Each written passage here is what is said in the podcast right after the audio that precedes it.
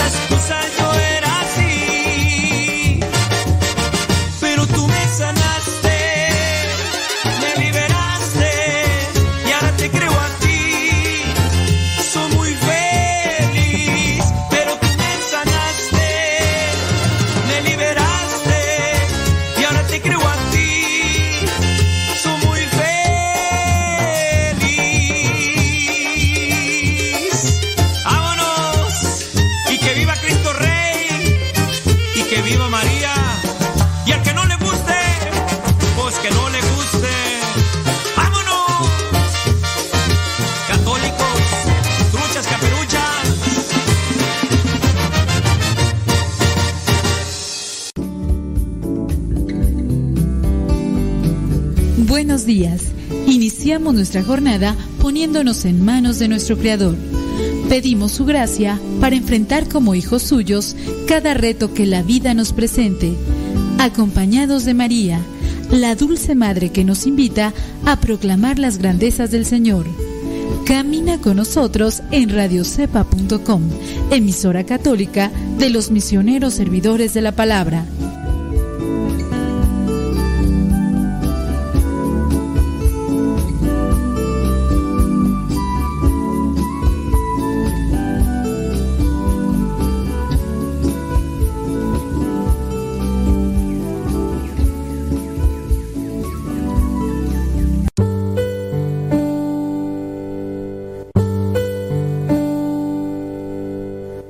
23 El Señor es mi pastor, nada me falta. En verdes praderas me hace descansar y a las aguas tranquilas me conduce. Me da nuevas fuerzas y me lleva por caminos rectos, haciendo honor a su nombre. Aunque pase por el más oscuro de los valles, no temeré peligro alguno, porque tú, Señor, estás conmigo. Tu vara y tu bastón me inspiran confianza. Me has preparado un banquete ante los ojos de mis enemigos. Has vertido perfume en mi cabeza y has llenado mi copa a rebosar. Tu bondad y tu amor me acompañan a lo largo de mis días. Y en tu casa, oh Señor, por siempre viviré. Gloria al Padre, al Hijo y al Espíritu Santo como era en el principio, ahora y siempre, por los siglos de los siglos. Amén.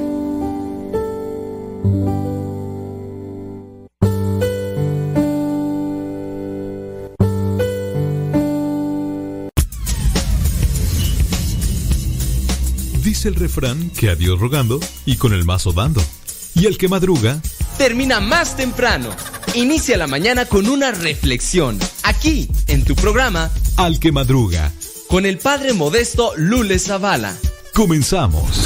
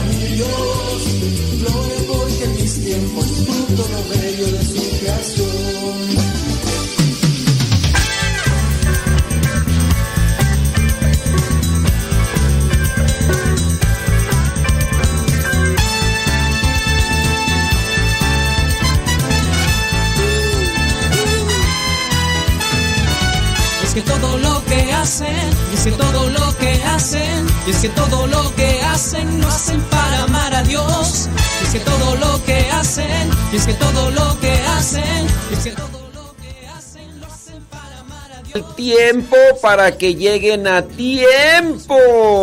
Hoy día miércoles 13 de julio del 2022. Ya son allá en California las 6 de la mañana con 4 minutos. Ahí en Nueva York son las 9 con 4. Y acá en México, Centro México, es, eh, son las 8 con 4 minutos. Te saludo con gusto donde quiera que te encuentres y como quiera que te encuentres. Muchísimas gracias. Díganos dónde nos escuchan. Eso también a nosotros nos sirve y nos orienta pues para saber a quién nos dirigimos. Y además pues también díganos dónde, dónde se...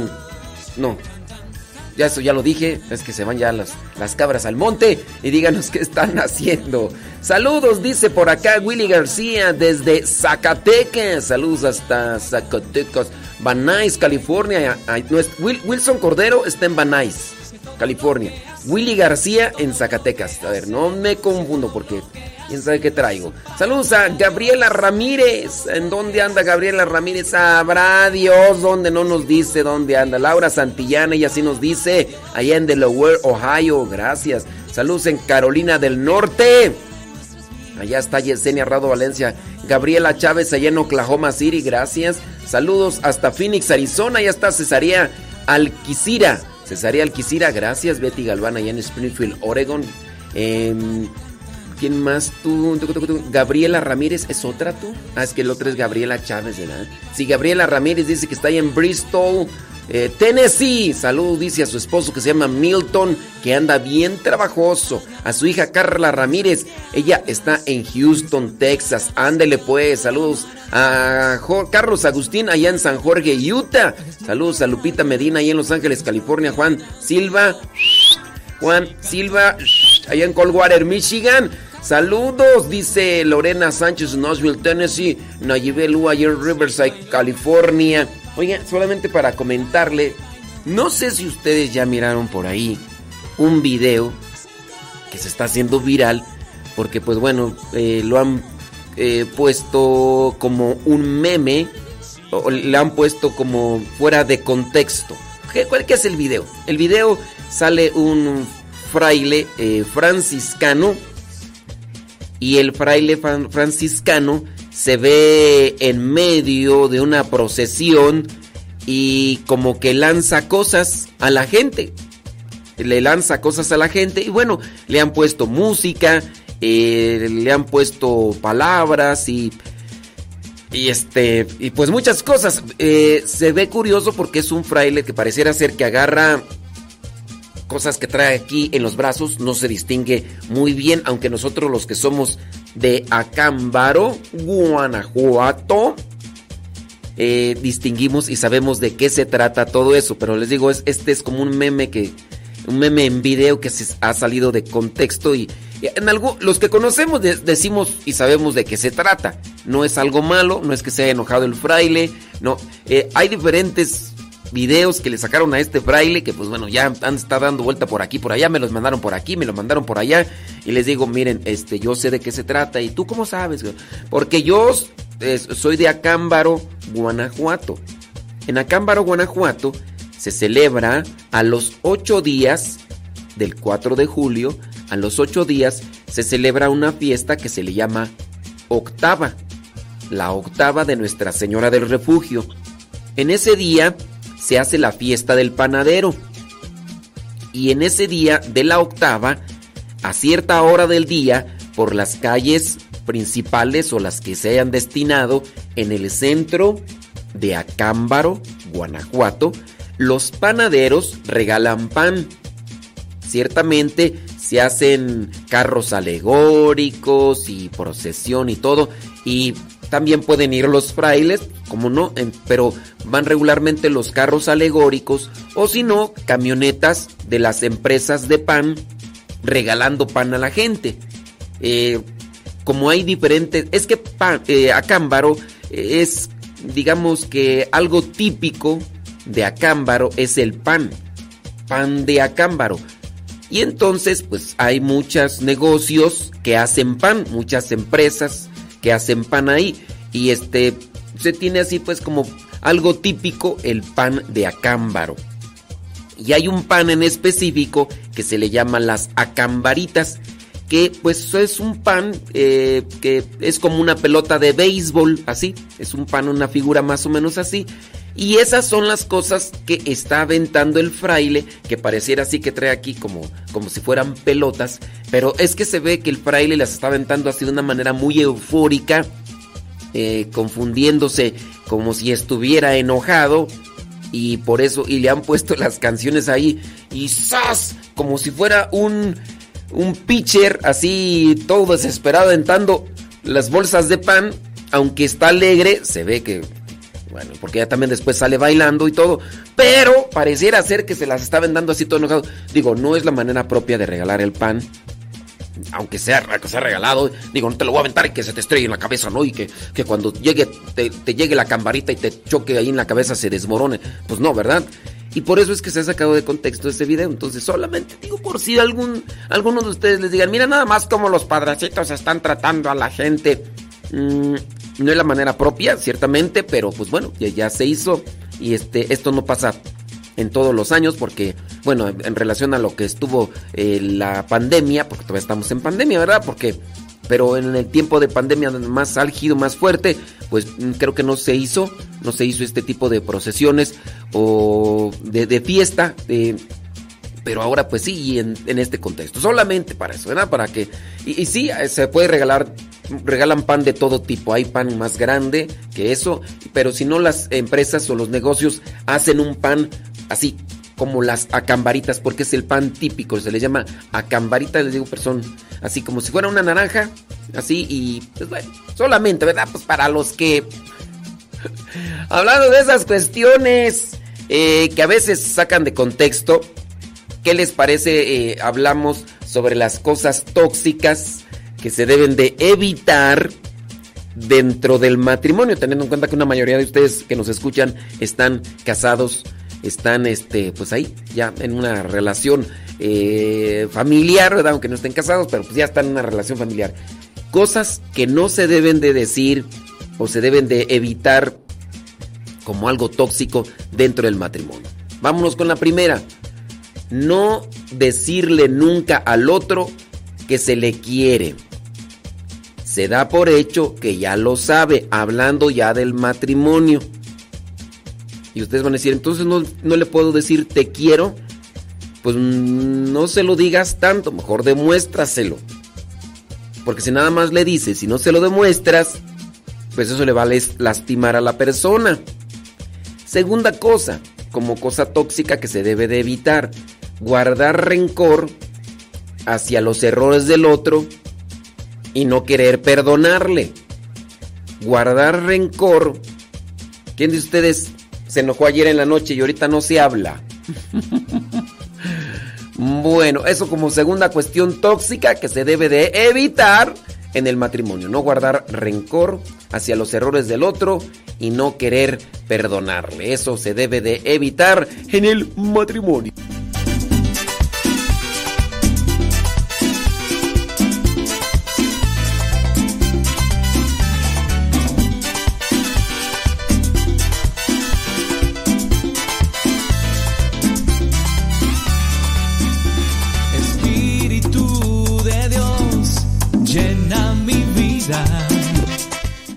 Saludos a Gustavo Tapia que ya regresó de vacaciones. Ya llegó, ya llegó. Gustavo Tapia ya llegó. Bien descansado, quién sabe yo. Ya llegó, ya llegó. Gustavo Tapia anda de vacaciones. Quién sabe se fue a Las Vegas o a otras naciones. Ah, no puede salir, todavía no le dan su visa. Ni modo, ahí se tiene que quedar. Ay, Dios mío, santo. Bueno, todavía el día de ayer, en la mañana, bueno, en la tarde, todavía algunos, incluso religiosos, estaban preguntando que si era verdad sobre el anuncio de la muerte del Papa Benedicto XVI. Y para los que pues no hayan escuchado, sí, se sacó ahí una mentira, lo que le llaman fake news. Y antier por ahí se regó como pólvora, como cuando se enciende pólvora, se regó una falsa noticia. Eh, que había fallecido el Papa Benedicto XVI, pues bueno, ya, y pues ya se desmintió, solamente por ahí un pseudo periodista que regularmente dice un montón de mentiras. Pues ahí, merengues tengues. Recuerden que ustedes nos pueden mandar su mensajito directamente, así ya solamente ustedes y yo sabemos qué onda ahí. Lo pueden hacer a través del Telegram. Si ustedes ya descargaron la aplicación Telegram, busquen ahí nuestra dirección arroba cabina radio sepa arroba cabina radio sepa tiene que ser todo junto eh arroba cabina radio sepa ok ándele pues déjame ver ahorita hay algunos de los mensajes que nos mandan ahí al telegram Arroba cabina radio sepa. Déjame ver por acá. Siempre, siempre, siempre, siempre, siempre. Siempre, siempre, siempre. Este, estaba mirando por ahí el mensaje de una persona pues que dice que siempre nos escucha, pero que pues ahorita tiene familiares que, que están enfermos y están atendiéndolos. Atiendan ahí a sus familiares. Miren, cuando están enfermitos, pues traten de acercarse por ahí con ellos y díganles, a ver, este, ustedes ya ni les, ni les pregunten, llévenles cosas porque hay veces que, ¿qué necesitas? Y hay veces que el enfermo igual no quiere causar molestias. No, no, estoy bien, gracias. Oye, pues si está enfermo, no sé, llévale agua, llévale una frutita, este, analiza, sé observador para ver si le hace falta algo de, de, de comida. De, de, comida, entonces pues, también puedes ahí llevarle algo de comer, no sé. siempre se necesita algo. Así como que, ¿qué necesitas? Y así como que... También igual, si están enfermitos, yo les digo, no les anden ahí queriendo sacar todo el diagnóstico de sus enfermedades. ¿Y qué tienes? ¿Y, desde cuándo lo tienes? Y porque hay veces que uno pues, no está en ánimos de andar así dando una respuesta. Y, menos así, si lo está uno haciendo repetitivamente. Ya me habló fulano, ya me habló sultano, ya me No, incluso solamente si sabes que está enfermo, ni siquiera meterte así a querer saber con exactitud cuál es la enfermedad. Tú ya estás enfermo, ah, muy bien, bueno, pues este, Principalmente vamos a hacer oración por ti. Y después, y después vamos a ayudarla eh, a la persona en alguna situación. Así que sean generosos. Yo veo bien por ahí, pues, que, que estas personas, pues, que nos dicen, no, pues es que no le he escuchado porque estoy buscando allí ayudarlo y esto y lo otro. Qué bueno. Muy, pero muy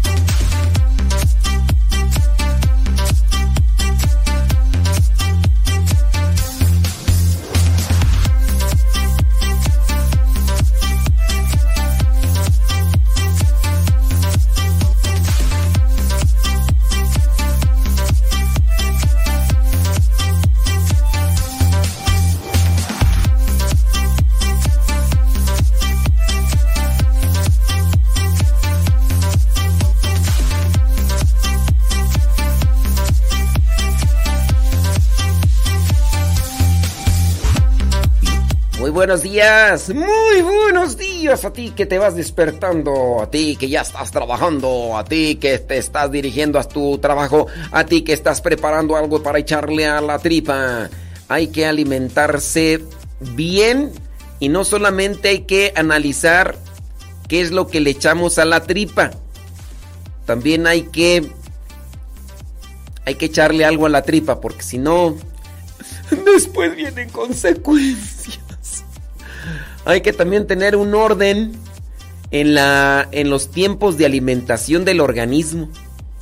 Porque ahorita que pasaron estas cuestiones de enfermedad, descubro pues que Dios nos ha hecho un organismo realmente sabio o inteligente. El cuerpo en sí es un organismo inteligente por sí mismo. Y les voy a decir en qué sentido.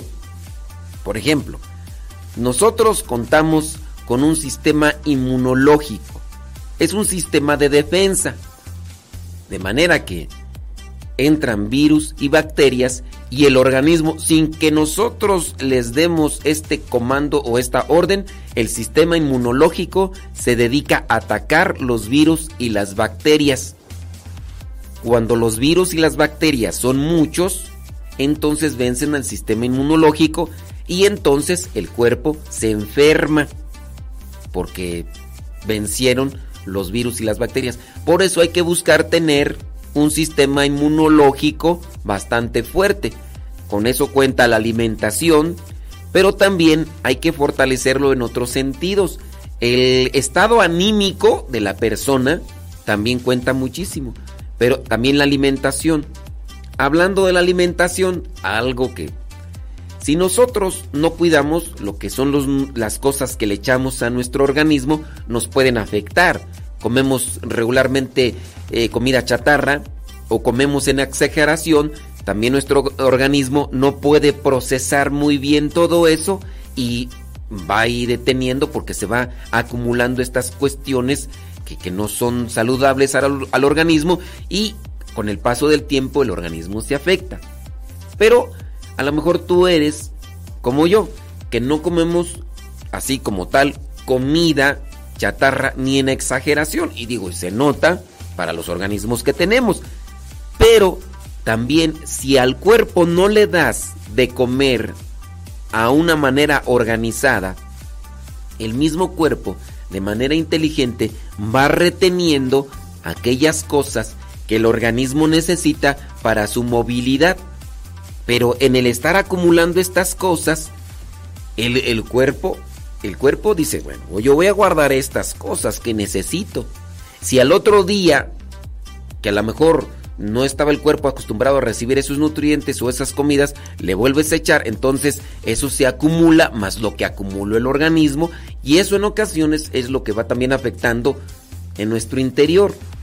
Puede ser el caso, que ya me tocó, que estamos delgados o más o menos delgados, pero ya nuestras arterias están saturadas de grasa. Y tú vas a decir, bueno, pero si no estás obeso, pues sí, pero el organismo dentro de aquella inestabilidad o indisciplina en las comidas que tenemos, pues a veces le das y a veces no le das y entonces lo que hace el cuerpo es retener lo que necesita como grasas y otras cosas para la movilidad y las va reteniendo. Y bueno, ya después ahí estamos con eh, cuestiones de ácido úrico y puede ser que digas tú, pues estás delgado, sí, pero el cuerpo tenía una inestabilidad o tienes colesterol, tienes eh, por dentro las venas tapadas de un cierto tipo de grasa, el colesterol malo que le llaman, y también eso afecta y por eso es que regularmente te duermes durante el día o en algunos momentos del día o te cansas demasiado rápido porque no hay una buena oxigenación, porque imagínate las venas como esta tubería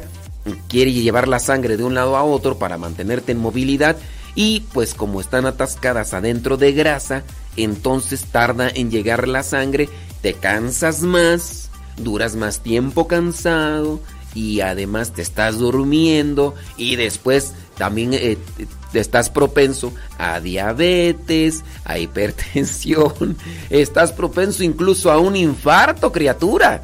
Entonces hay que cuidarse y ya empecé aquí a dar una nota de salud.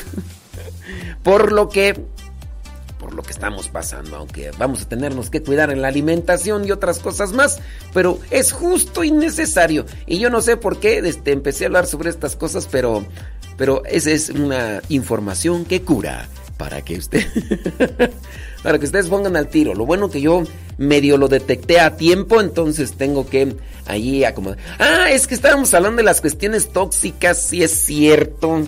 Ah, ya, pues sí. Sí, eso es en relación a lo tóxico que puede suceder en nuestro organismo. Yo digo ya de una vez amarrando esta situación. Yo, para los que me conocen muy de cerca, saben que no consumo en su mayoría cosas grasosas ni nada de eso, pero eh, en mi desestabilización de horarios de comida, pues ahí es donde me afecto. Así que hay que acomodar también nuestros tiempos de alimentación, no dejar mucho tiempo al cuerpo sin comida, o si lo mantenemos con comida, pues hay que darle comida a sus tiempos y saludablemente. Ande pues. Oye, hablando así de las cuestiones tóxicas, guardar rencor hacia los errores del otro y no querer perdonarle. Guardar rencor, guardar esas cosas que, que contaminan. El, el, organismo retiene esa grasa y es que esa grasa sí la necesita para la movilidad porque es como, como la gasolina o como el combustible que necesita. Pero la cuestión está de que se retiene y afecta. Guardar rencor afecta. Cuando guardas rencor te haces orgulloso. Cuando eres orgulloso, porque hay dos tipos de orgullo, el orgullo malo y el orgullo bueno. Así como hay colesterol bueno y colesterol malo. El orgullo malo es el que te lleva a decir, no le perdono, para que te friegues, para que sepas, ese es el orgullo malo. El orgullo bueno es el que cuando te dicen, tú no vas a poder, hombre, mira, tú, tú, santo, tú vas a cambiar de actitud, tú ya vas a seguir siendo el mismo mula de siempre. Y en ese orgullo bueno dices, yo voy a cambiar mi actitud de mula y para que veas que sí se puede, lo voy a hacer. Y para ejemplo, pues ahí están algunos santos. San Agustín y también San Ignacio de Loyola, que cuando miraban lo que son las vidas de los santos, ellos decían, y si ellos pudieron, ¿por qué yo no? Y miren, hay orgullo bueno y orgullo malo. ¿Tú de cuál tienes?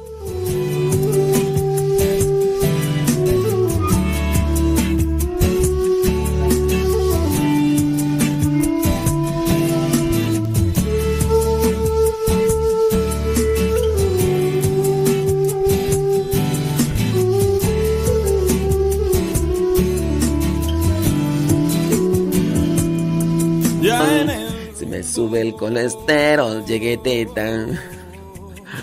Sí, el, eh, o sea, no eh, el comer pan en exceso es malo. Pero yo no comía mucho pan. El problema era que comía a destiempos y pues... O sea, hoy sí voy a comer pan, pero voy a comer a mis tiempos. O sea... y sin ejercicio, menos. Y cierto, y cierto. A mí todavía no me duele, pero lo bueno que... Pero ya voy a hacer ejercicio. Ejercicios mentales. Voy a hacer ejercicios espirituales, ya, voy a hacer ejercicios espirituales. Faltan unas lagartijas. Faltan unos este. unos sopecitos ahorita, ¡Ella pues, hombre! Saludos a los que nos están mandando sus mensajes por primera vez al Telegram. Saludos, por ahí está Tony Duar. Saludos desde Valle de México. Gracias. Recuerden que si ustedes nos quieren mandar un mensajito ahí directamente, eh, ahí nos pueden mandar un comentario, este, o un cuestionamiento, o un problema. Lo podemos comentar al aire sin decir tu nombre.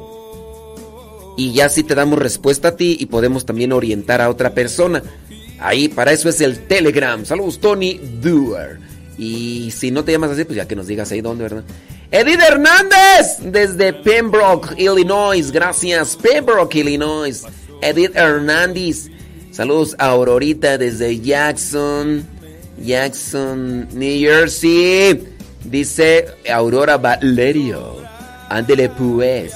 Silvia Cruz desde Columbus, Ohio. ¡So! A la, la de hombre. Por ahí está mm, Nayibel Lua. Dice, ya mero sale el sol. Y sí, ya mero sale el sol. Oye, por cierto, estaba mirando ayer también con esto relación de la obesidad que los perros obesos eh, viven 20% menos.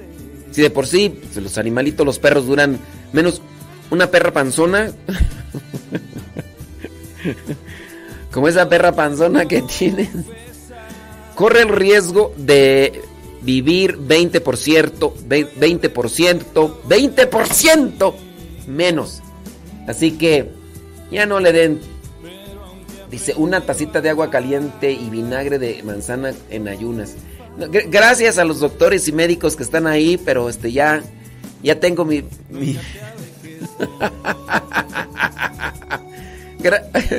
Gracias a los doctores, médicos, chamanes, brujos, curanderos y demás que están ahí que, que, ya nos están recetando cosas. Ya tengo mi médico, gracias, ya este... Sí, ya el médico me, analizó y ya incluso me dio una receta y todo. Sí, gracias. Les agradezco mucho a los médicos, eh, curanderos, brujos, chamanes. Este, este. Sí, porque ya, me, oigan, ya me están recetando ustedes, ya me están sugiriendo cosas y sí, les agradezco mucho su muy buena intención, pero este... Señora Gaby Ordaz, ¿qué onda? ¿Qué va a hacer de comer? Algo que no tenga mucha grasa, por favor. ¿Qué está haciendo? Saludos a Don Guayosei. Saludos a Guayumín. ¿Qué andas yendo, Guayumín?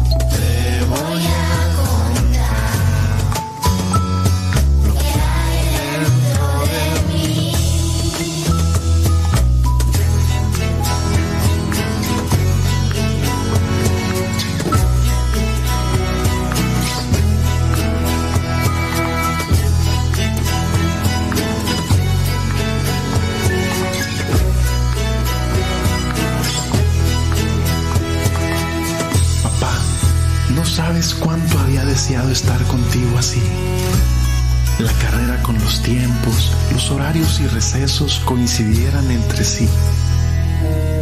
Y ahora yo con sueño, pero haciendo mil esfuerzos.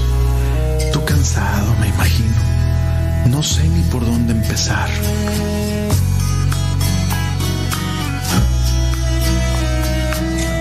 Quisiera saber cómo fue que me pusiste este nombre que ahora llevo llegamos a la mitad de la hora, ya son 32 minutos, 32 minutos después de la hora. Saludos a Ismael Novas, que ya anda bien trabajador.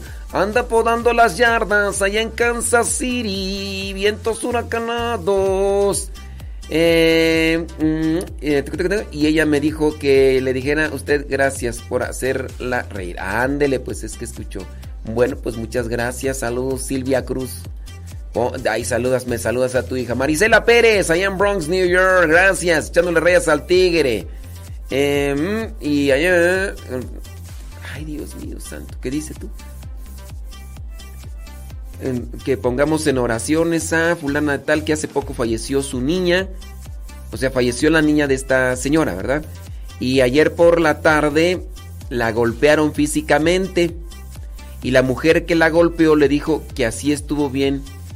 Ah, o sea que esta señora que golpeó a, a tu hermana, después de que la golpeó, todavía le dijo que qué bueno que había fallecido su niña. O sea, Ay, Dios mío santo. Bueno, pues vamos a mantenerles ahí en oración. A veces pasa eso, ¿verdad? De, del orgullo, de, del enojo, de la soberbia, de lo que hay en el corazón y, y, buscamos hacer más daño a las personas. Ya de por sí se traía un dolor porque su hija falleció y, y luego todavía esta señora le golpea.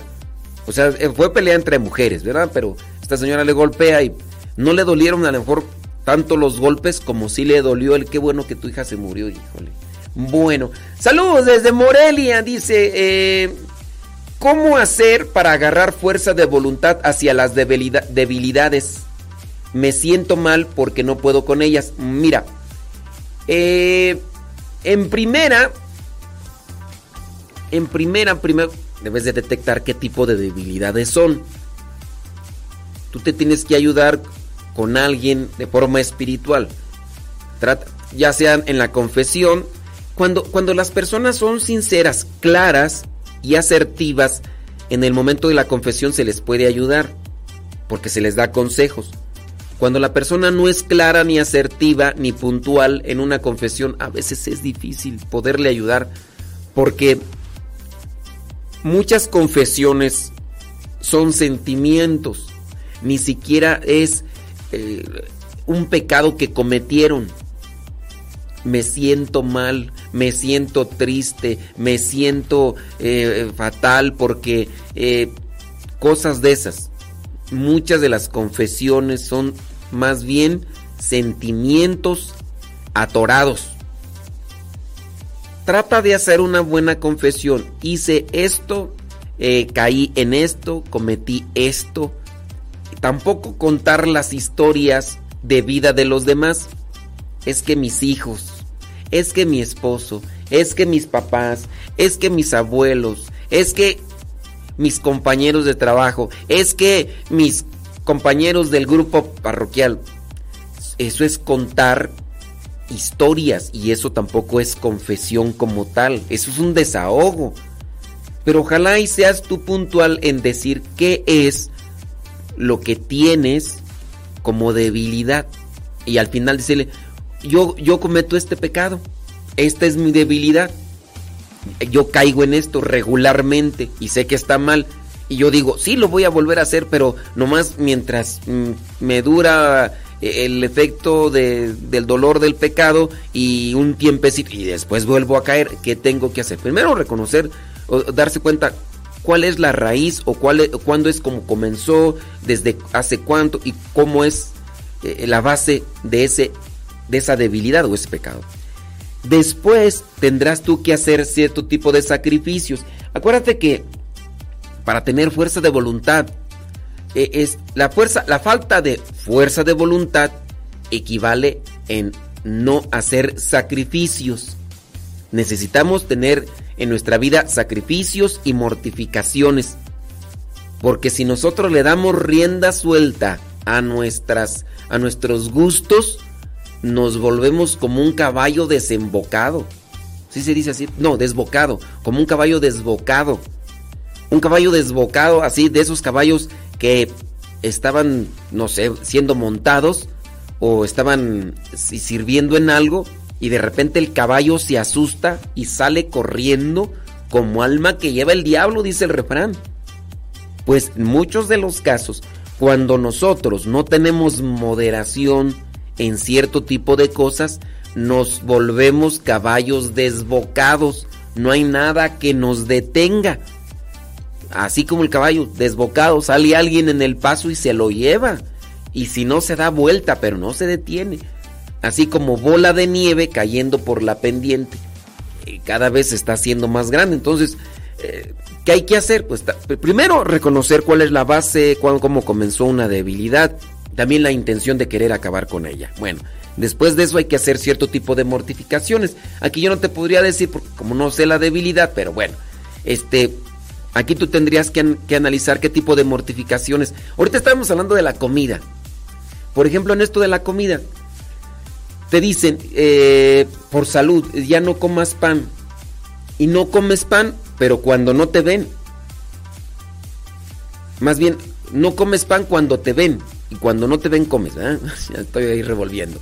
No comes pan cuando te ven. Cuando no te ven, te atascas. Y eso no es sincero. Entonces, uno necesita también fuerza de voluntad. Hablando, por ejemplo, del ejercicio. Sabes que tienes que hacer ya ejercicio. Bueno, ponte a hacer ejercicio. Cuida tu alimentación. Sabes que ciertos alimentos no debes de comerlos, no los comas. En su caso, habrá cosas que no necesariamente por salud tienes que evitar, pero evítalas como una forma de mortificación. Decir, yo hoy no voy a comer esto. Este, voy a cambiarlo. Hay personas que regularmente todos los días toman algo azucarado en exceso. Y yo digo algo azucarado en exceso como por ejemplo bebidas, bebidas ya, estas que se venden, eh, bebidas comerciales de todo tipo, incluso hasta los mismos jugos comerciales tienen exceso de azúcar. Y hay personas que el refresco o la soda, como le llaman, y si no comen con eso, no están a gustos porque ya están adictos a estas sustancias. Hay que mortificarse.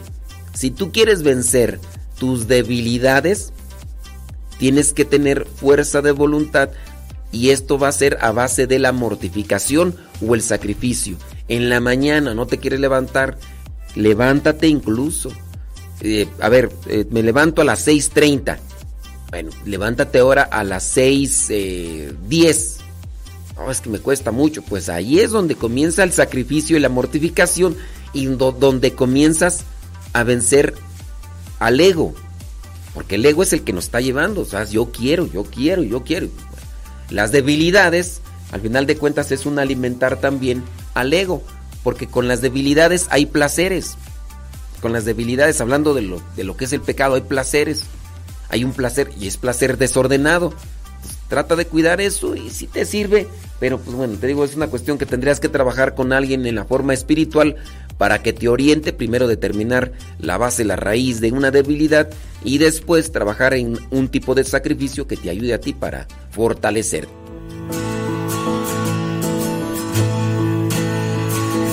¿Qué sería sin tu mirada?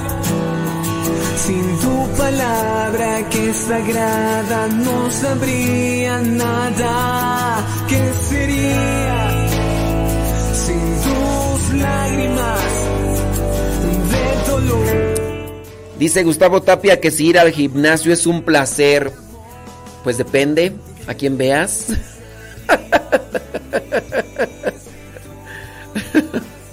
depende. Depende a quién veas. Eh, yo pienso. Yo pienso que. Yo, pienso que son muchas cuestiones a veces em, de em, para ordenar. Porque no, no, nos gustan a muchas veces, no nos gustan las verduras, los vegetales, y no nos gustan, porque no tienen realmente un sabor. Pero en cierto modo, cuando acomodas tu mente, a ir encontrándole las cosas buenas, después te deleitas con aquello que antes te era desagradable, aunque sabías que era bueno. Ir al gimnasio, si ves por ejemplo una meta, si ves incluso los frutos y los resultados, si te proyectas, puede ser un placer porque también lo acomodas mentalmente.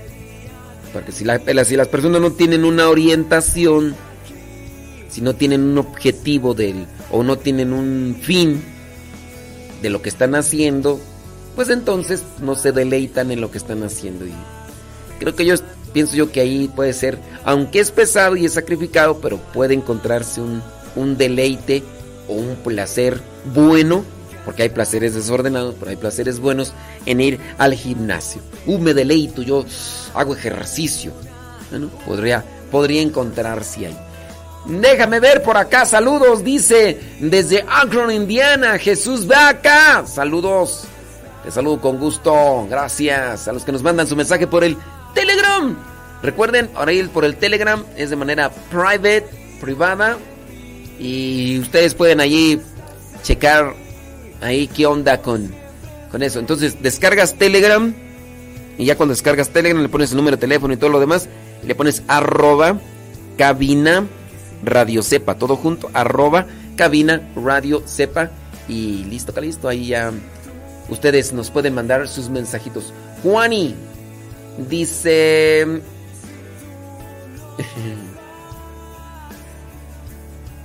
dice que, ¿qué tú? ¿Por qué los testigos de Jehová dicen que cuando una persona se muere va a resucitar? Em, bueno, más bien la idea de ellos es que mm, no tanto resucitar, más bien que va a reencarnar, ¿no? va a, a volver al mundo material. Porque resucitar en un cuerpo glorioso, pero ellos dicen en un cuerpo físico. Por eso es que los testigos de Jehová representan eh, un lugar material donde hay árboles, donde hay leones, entonces esa es la idea de ellos. Entonces son, pues son ideas de hace 150 años que empezaron a...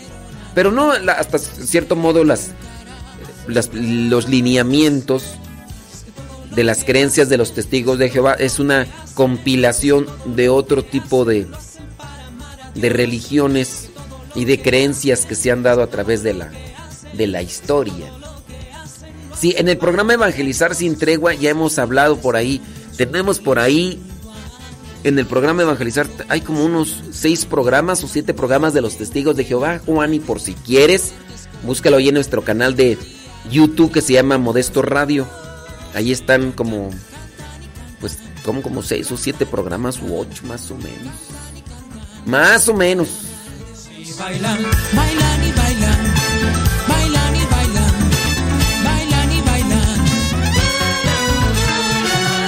Todo lo que hacen, es que todo lo que hacen, es que todo lo que hacen lo hacen para amar a Dios. Es que todo lo que hacen, es que todo lo que hacen, es que todo lo que hacen lo hacen para amar a Dios.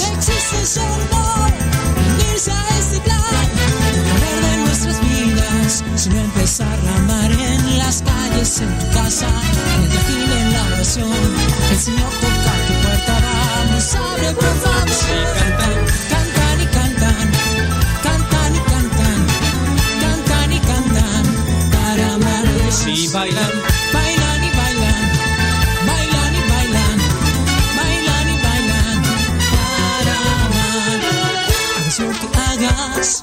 hagas lo que hagas, hagas lo que hagas, sea para amar a Dios. Hagas lo que hagas, hagas lo que hagas, hagas lo que hagas, sea. sí canto. Canto,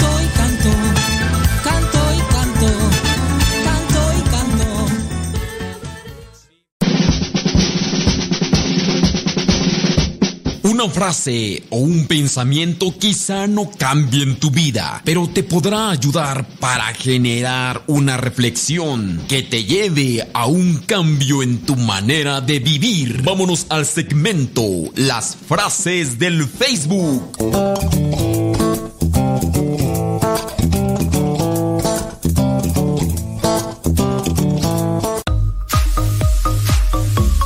Saludos, Guayumín. ¡Qué pasiones! A ver qué, este, a ver, ya ves qué, están, qué están comiendo. Válgame Dios.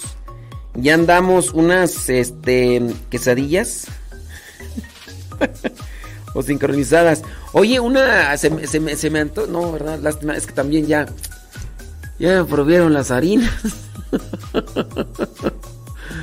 Entonces, este, no, pues ¿para qué digo? Si no, no, se vaya a alborotar la lombriz y luego después, este, mejor ahí la dejo.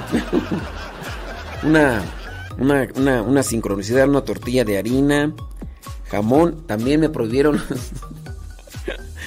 los embutidos. Este, eh, jamón, este, queso, jitomate, aguacate, lechuga, este, más queso y después otra de jamón y después encima una tortilla. Ese es un sándwich. Ay, Dios mío, santo. Lástima, Margarito. Sí, son quesadillas sin queso. Eso. Vámonos con las. Vámonos con las frases del Facebook. Ahorita seguimos con las cosas tóxicas que no se deben de decir en el matrimonio, ¿ok? Para que apunte, señora Gabriel. Vámonos con esta frase. Dice, la incoherencia entre hablar y actuar es la que te aleja de la felicidad. ¿Qué es lo que te hace infeliz en tu matrimonio? Que me dice que me quiere y no me lo demuestra. ¡Ay, Jesús! María y José, sí. Eso se llama incoherencia. O se llama. Este. Incongruencia también. No es congruente. O no es coherente. Incoherencia o incongruencia es cuando se dice pero no se actúa y eso aleja de la felicidad. ¿Conoces a alguien que está así como la canción de Daniela Romo? Prometes y prometes, prometes y prometes y nada y nada. Pareces ya político, pura promoción y nada de acción. Ay, nomás andas como diputado en campaña, hombre. Bueno, la verdadera ignorancia no es la ausencia de conocimientos, sino el hecho de rehusarse a adquirirlos. Nos afecta la ignorancia, sí, pero nos afecta más nuestra necedad y nuestra cerrazón. nuestra necedad y cerrazón de, que, de no querer aprender, de no querer buscar ayuda, de no querer hacer las cosas bien. Lo malo es cuando se junta ignorancia y necedad, combinación demoníaca y aguas, porque imagínate, además de ignorante, necio, terco, cabezón, mozocotudo, mula. No, hombre, qué bárbaro. Vámonos con otra frase. Dice, si sigues hablando de lo que hiciste ayer, es que no vas a hacer gran cosa hoy. Bueno, pues. si sigues hablando de las cosas grandes que hiciste ayer, es que no vas a hacer gran cosa hoy. No, pues ya mejor. Enfócate y saborea las cosas de ayer, pero no hagas tanta polvadera al caminar. Pues, total, como dice Bronco, total. ¿Qué más dan? Tiriti. Vámonos con otra frase. Quien no perdona, destruye el puente sobre el cual debe pasar. Quien no perdona, destruye el puente sobre el cual debe pasar. Porque todos necesitamos ser perdonados. Todos necesitamos ser perdonados. Y si no perdonas, un día un día, un día cosechas lo que siembras. Un día cosechas lo que siembras. Vámonos con otra frase. En la vida no tendrás todo lo que quieras, pero puedes o debes querer todo lo que tengas. Porque hay veces que andamos buscando por aquí y por allá, queriendo tener esto, acumular aquello y pues nomás nada de nada. Bueno, ahí vamos a dejarle con las frases del Facebook y vámonos con las actitudes tóxicas que nos que se deben de evitar dentro del matrimonio para que pues no pasen cosas malas. Ya habíamos dicho que no guardar rencor, guardar rencor hacia los errores de los otros y no querer perdonar. Eso se debe de evitar. Número 3. Fijarse solo en los defectos del otro. Fijarse solo en los defectos del otro y no en sus virtudes solamente como una forma de, evaluación. ¿Cuántas virtudes tiene tu pareja? Uf, ni tiene el infeliz. pues así han de decir de ti, si así calificas. ¿Cuántos defectos tienes? Uf, me faltan dedos, me faltan dedos para contar todos los defectos que tienes. Virtudes, estoy buscándole y todavía no digo uno. Somos muy buenos para mirar los defectos y muy malos para mirar las virtudes. A veces ni en nosotros mismos. Nosotros somos también muy mezquinos para calificarnos. No es para presunción, es para servir. Las virtudes es para ponerlas al servicio. Y en la medida que se ponen al servicio, las virtudes se multiplican. Solamente distingue qué son virtudes, porque si no sabes qué son virtudes, una virtud Puede ser la caridad, qué tan caritativo eres, qué tan amable eres. Eh, una virtud, la humildad, qué tan humilde eres. Bueno, pues no solamente tener una virtud, sino también hacerla todavía más grande. Bueno, eso ahí hay que analizarlo. ¿Qué defectos tiene el otro? No, gruñón, amargado, quejoso, bilioso y ¿para qué quieres? Casi son todos sinónimos, ¿verdad? Pero con otro tipo de formas de expresión. Número cuatro, entonces, eh, evita fijarte solo en los defectos del otro y no en sus virtudes. Número cuatro, acostumbrarse a la compañía del otro es una, eh, una forma tóxica. Acostumbrarse a la compañía del otro.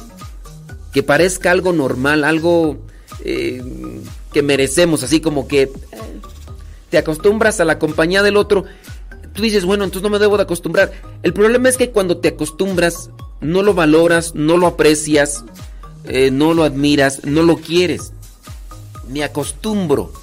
Así como que pues ahí está, pues ya. Es algo, es una pieza de decorador o es una pieza ahí que solamente está ocupando un espacio, un lugar en un espacio en el que tú habitas. Así te acostumbras a la compañía del otro y pues ¿Quién no podrá mirar a su esposa? Se levanta y ni siquiera los buenos días, como si fuera un florero, no sé, un costal o no sé, algo ahí y ah, aquí está, y quién sabe si esté viva, ¿no? O sea, no, si está viva porque está roncando, ¿no? Y, y, menosprecia, o sea, te acostumbras al otro. Bueno, número 5 y última. Jugar con su amor, considerando que hay cosas más importantes.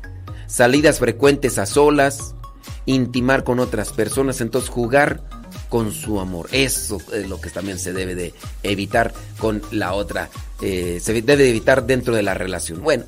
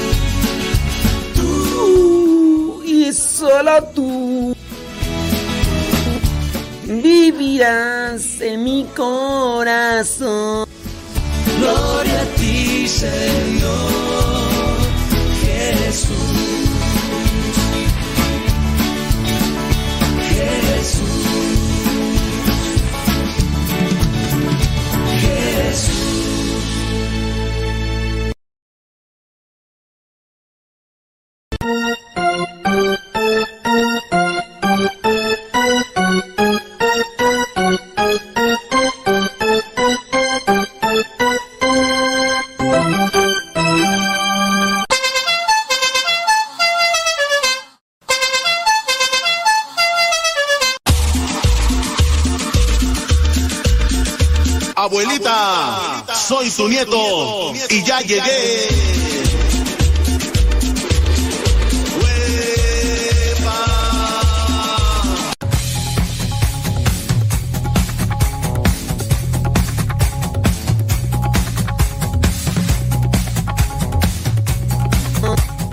la misa iba a ser a la una, pero que ya siempre no, que va a ser a las siete. ¡Oh my wow! Está bien. Lo bueno que me lo bueno que me que me dijeron.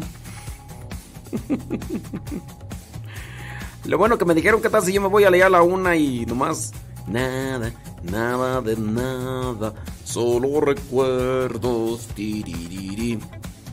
Ándele pues, hombre. Ay, ay, ay. Pasamos allá al Telegram. Te Telegram. Tele- o seguimos con las actitudes tu- tóxicas porque eh, son 20 cosas tóxicas que se deben de evitar en el matrimonio. Pero ya con esas, ¿no? Ya para qué. Ya para qué quieren más. Sí, hombre. Déjame ver en el Facebook. eh, a ver quién anda por ahí. Rosilina González, gracias. Allá en Franklin, Carolina del Norte. Adela Castro, saludos. ¿En dónde? Sabrá Dios, eh, no nos dice. Ezequiel Aguirre, saludos desde Iguala Guerrero, saludos. Oye, por cierto, este, ya se fue el, el padre, ahora sí, el padre Suki. El padre Suki. Oye, creo que también su mamá nos escucha, ¿no? Bueno, no sé si ahorita nos está escuchando, pero creo que también ya su mamá nos escucha. Y ya se fue el diácono Suki ya para, para ir acomodando todas las cosas. Para ir acomodando todas las cosas para su cantamisa este próximo sábado. Por allá nos vemos. Ey, allá en, en Morelos. Por allá nos vemos. Los que están por allá cerca de Morelos, allá. Por allá vamos a andar allá sufriendo el calorcito. Ay, qué calor tengo yo. Qué calor. Ay, sí hace calor. Sí hace calor. No. Sí, ¿cómo no? Bueno, aquí donde estoy yo sí. Ey. Ey. Ey, ey, ey, ey, ey, ey, ey, ey! Dice por acá Ezequiel. Eh, saludos, déjame ver quién nos dice. Voy a, voy a saludar a los que nos dicen dónde nos escuchan, porque pues, hay gente que no nos dice dónde nos escucha. Tere Ávila en Escondido, California, gracias. Andy Peralta allá en el pueblo bicicletero del estado de Hidalgo, dice. Eso lo dice Andy Peralta, yo no lo digo. Ey. Saludos a María Magdalena López, allá en Guadalajara, Jalisco. Saludos.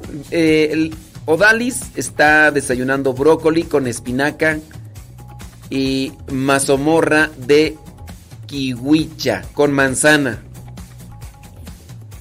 Bueno, pues vamos a tener que meternos al google para ver qué es eso de mazomorra de kiwicha. Ey, porque si me llama la atención brócoli con espinaca, bueno, sí, sí lo conozco, pero la mazomorra con kiwicha no. Y con manzana tampoco. Yo pienso que la mazomorra de kiwicha es fruta, ¿no? Pienso yo. O sea, junto con la manzana, pues, hombre. Pienso yo. Saludos a Herme González desde Austin, Texas. Gracias. Fabiola Rosas desde Querétaro. Ándele, gracias. Saludos a Adriana Martínez allá en el sur de Colombia. Gracias. Saludos hasta Colombia. Allá nos están ya escuchando también con lo del Evangelio. Saludos a Ani Chino Díaz allá en Buffalo Grove, Illinois. Gracias. Javier Ramos allá en Guanajuato. A Paseo del Grande. A Paseo el Grande. Guanajuato. ¿Habrá un Paseo el Chico?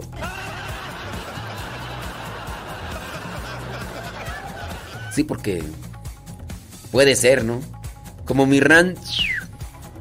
Mi ranch, ahí cerquita de Acámbaro, se llama Los Órganos. Y están los órganos de abajo y están los órganos de arriba.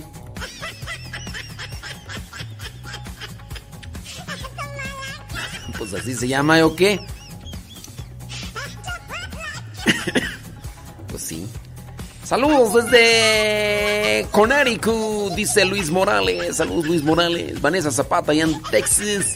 Texas. María Hernández, Wostock, Georgia. Gracias. Jerónima Huerta. Saludos desde Panorama City. Ándele. Adrián de la Vega, allá en Naucalpan, Estado de México. En el Estado de México nací. Yo.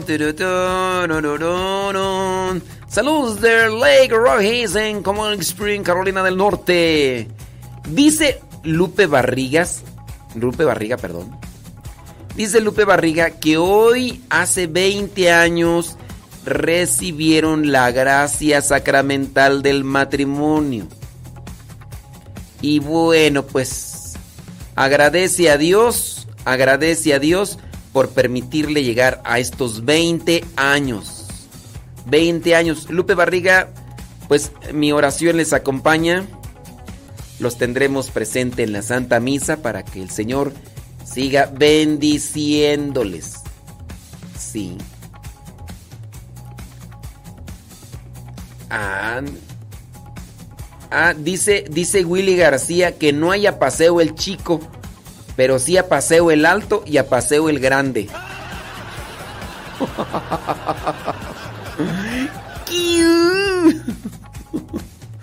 pues ahí está, no haya paseo el chico, pero sí a paseo el grande. no el alto. bueno, pues sí. Saludos hasta Canatlán, Durango. Allá está Urbano Nicio. Señora Gaby Ordaz, ¿usted conoce Canatlán, Durango? Porque sí, ya está. Urbano Nicio, allá en Durango. Saludos a Lupe Cubas Valle y Margarita, allá en Los Ángeles, California. Gracias. Saludos desde Querétaro, Nico Ferrero. Saludos al señor Melquiades, hombre, que ya no nos puede escribir. Pero dice que sí nos escucha, allá en Querétaro, allá en Santa Bárbara, Querétaro. Saludos, señor Melquiades. Ándele. Gracias. Saludos hasta Manfield, Kentucky, trabajando. Haciendo puertas, dice Jesús Durán. Ándele. Saludos hasta Mezquitic, San Luis Potosí, dice Saraí Mora. Gracias. Saludos a Sebas Toribia en IRC. Saludos Martín Aguilar desde Santa Bárbara, Querétaro. Allá está Irene y Melquiades.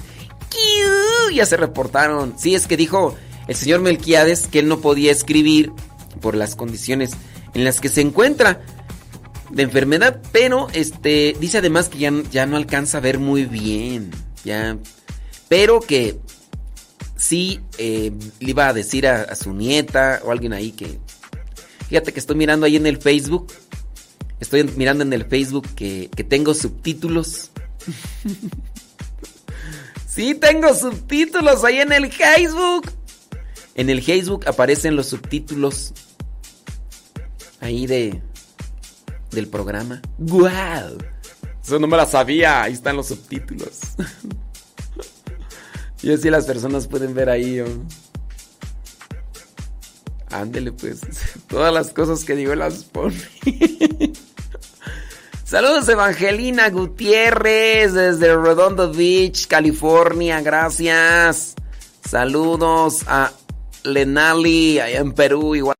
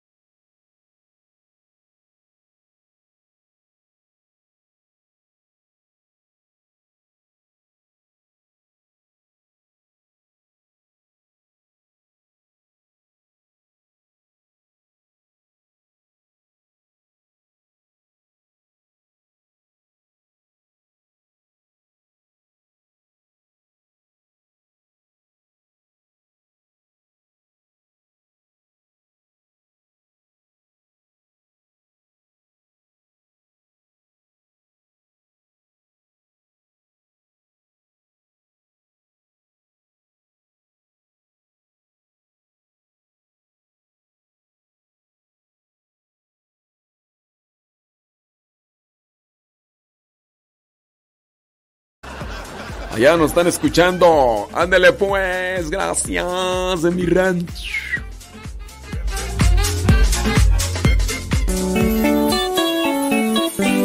Amiga, yo sé que estás enamorada y sientes que ya eres una mujer. Tienes deseos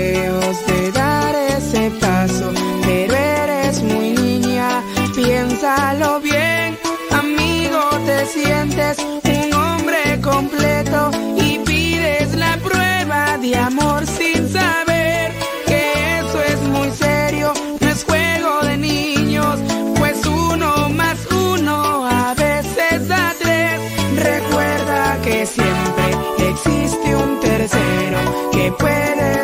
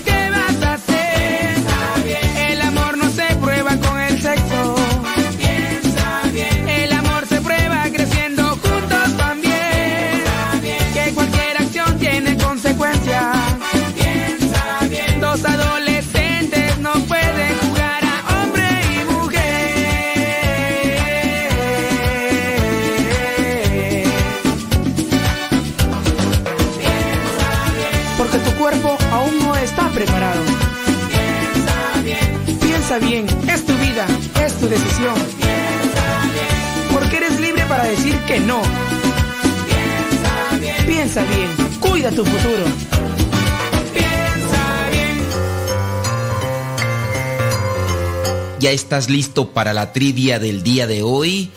Pues vamos a ella, aunque ni quisiera hacerla porque es muy sencilla, demasiado sencilla. Pero vamos con la trivia del día de hoy.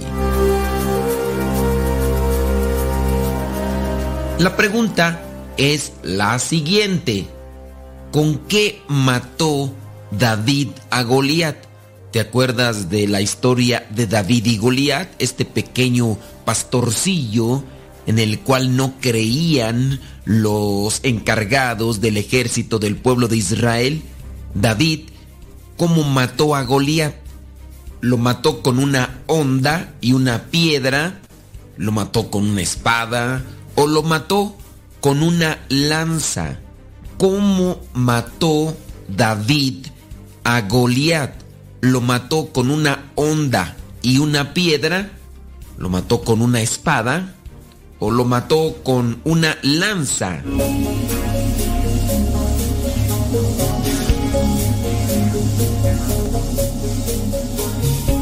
Si tu respuesta fue que David mató a Goliat con una honda y una piedra, pues déjame decirte que te equivocaste. Sí, así como lo escuchaste, no mató David al gigante Goliat con una piedra y una honda. No. Si tú dijiste que lo mató con una lanza, pues también te equivocaste. Y te voy a decir por qué te equivocaste. basta con poner mucha atención en la Sagrada Escritura. Mira, vayamos al primer libro de Samuel, capítulo 17, versículos del 48 al 51. Ahí te darás cuenta que David mató a Goliat con una espada, no con la onda ni con la piedra, sino con una espada. Solamente es cuestión de poner mucha, pero mucha atención.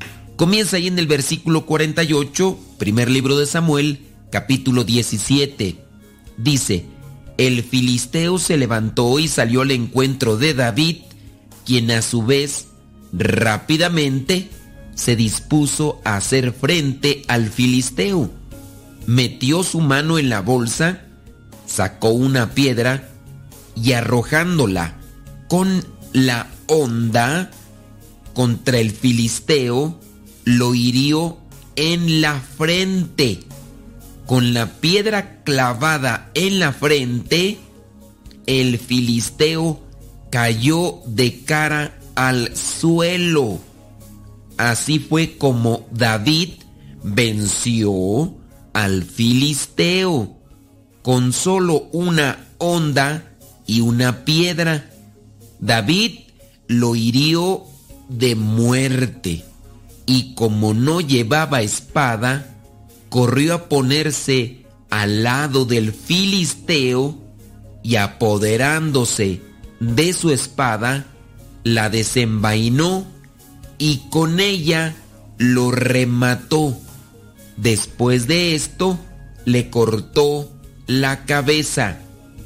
Cuando los filisteos vieron muerto a su mejor guerrero, salieron huyendo. Aquí vemos que sí utilizó la onda y la piedra y con esta lo venció, lo hirió de muerte, pero no lo mató. En este caso utilizó la espada para rematarlo, lo hirió de muerte. Estaba herido, estaba derrumbado, pero tuvo que cortarle la cabeza para acabar con su vida. La palabra dice claramente lo hirió, no lo mató. Por eso tuvo que rematarlo con la espada, cortarle la cabeza. No se sabe si queda inconsciente, quizá la piedra atascada en la cabeza y después se pudiera haber levantado. Por eso tuvo que utilizar la misma espada de Goliat para acabar. Podemos encontrar varias moralejas y reflexiones que ya hemos hecho en torno a este pasaje. La confianza de este pequeño pastor en la onda, en la piedra, pero sobre todo la confianza en Dios. Habrá gigantes, la misma Sagrada Escritura dice que era un gigante de cerca de tres metros. Quién sabe cómo se miraría este hombre y además con toda la guarnición que traía como soldado. Este Goliat, si no has leído el pasaje, a lo mejor has visto la película, te invitaría yo a que leas el capítulo 17 y veas cómo es que Dios actúa con aquellos que son humildes que tienen confianza en Él. No importa cuántos problemas tengas en la vida ni qué tan grandes sean, ni cuánto miedo produzcan a muchos. Para el que confía en el Señor, para aquel que está con el Señor, esos problemas no le atemorizan, así como a David. A David no le atemorizaba porque él ya había enfrentado pruebas más difíciles. Él mismo había enfrentado a osos, a leones que querían acabar con su rebaño y por eso era diestro. Ni siquiera solamente era la confianza en Dios y ya, sino que ya había tenido cierto tipo de batallas para defender a lo que era el rebaño de ovejas que le tocaba cuidar. No pienses, yo solamente confío en el Señor y me lanzo a la batalla. No, hay que adiestrarse, hay que prepararse para las batallas. así como lo hizo David previamente. Nosotros todos los días tenemos oportunidades para prepararnos en las batallas. Hay que utilizar los medios que tenemos a nuestro alcance, pero sobre todo la confianza en el Señor. No basta con tener los medios para poderle hacer frente al enemigo, a las pruebas. Hay que tener mucha, pero mucha confianza en el Señor. Y esa también hay que cultivarla todos los días.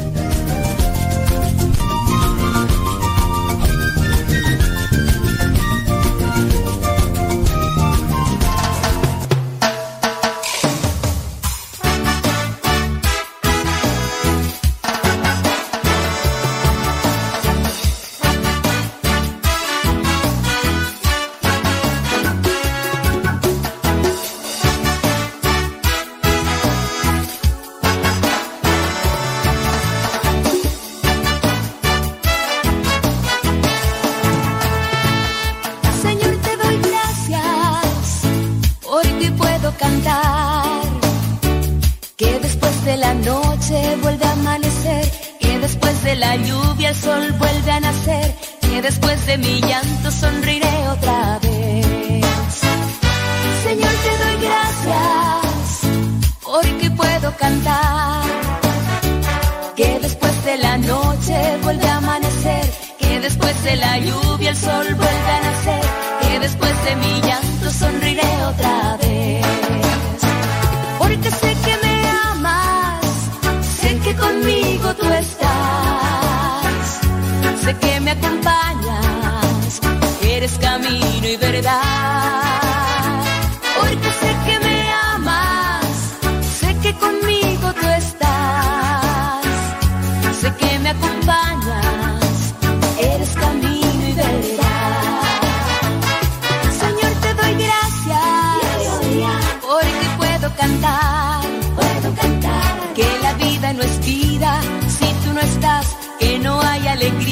Donde falta tu paz.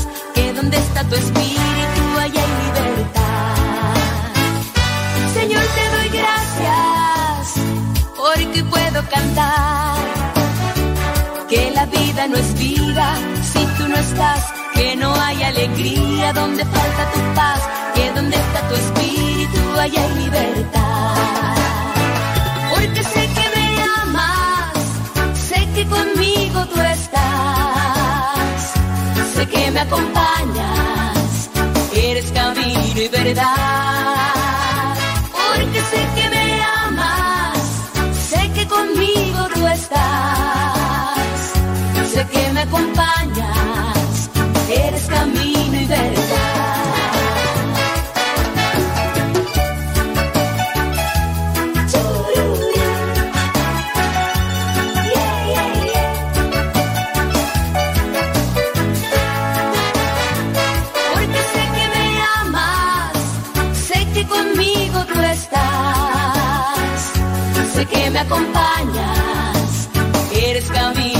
camino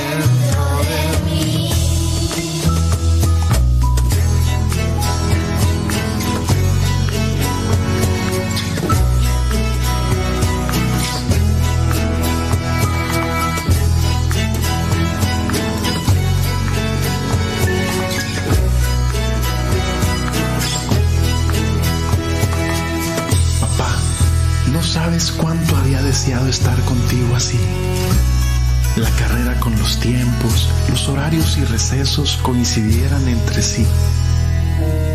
Y ahora yo con sueño, pero haciendo mil esfuerzos. Tú cansado, me imagino. No sé ni por dónde empezar.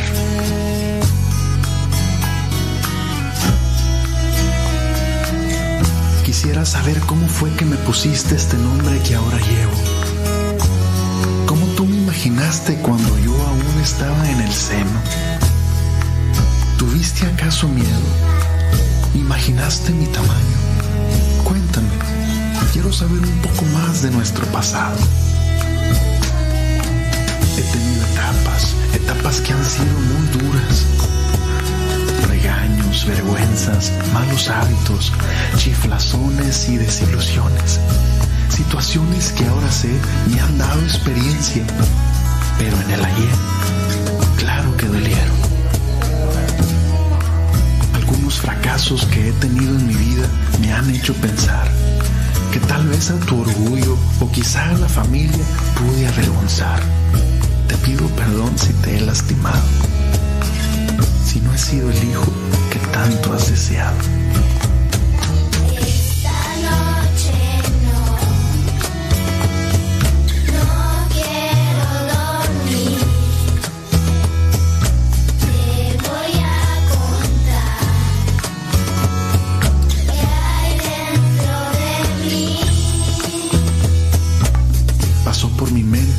Injusto, que no me querías y estábamos en disgusto.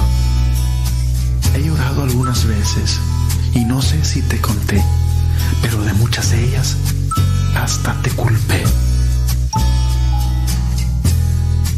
Hay muchas cosas que no te he dicho y muchas más que has de saber sin que te diga.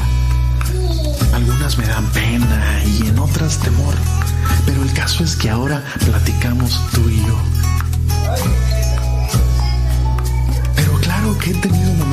felices, he disfrutado los años, he reído y gozado, grandes cosas por las que estoy muy agradecido contigo. ¿Sabes?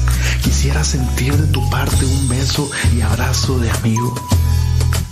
Cuando tenga miedo buscaré tu presencia, mi padre, mi héroe. Quiero que me defiendas. Sé que donde estés, de mí te has de acordar. Y no importa lo que pase, siempre serás mi papá.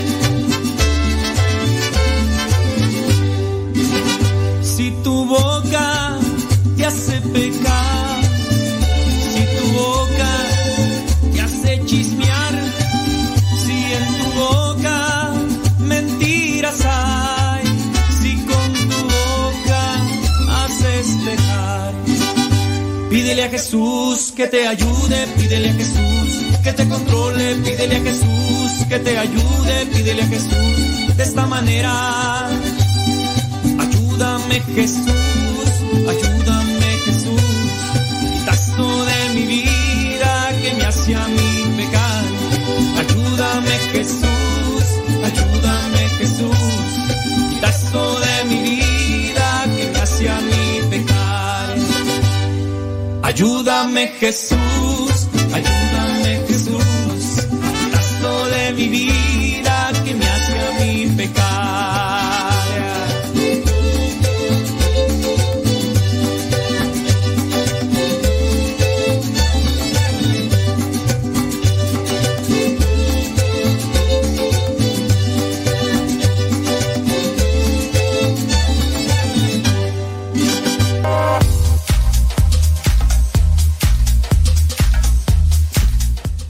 mañana con 34 minutos.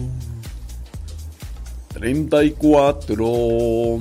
Toroiroiroiroiro. Déjame poner a grabar acá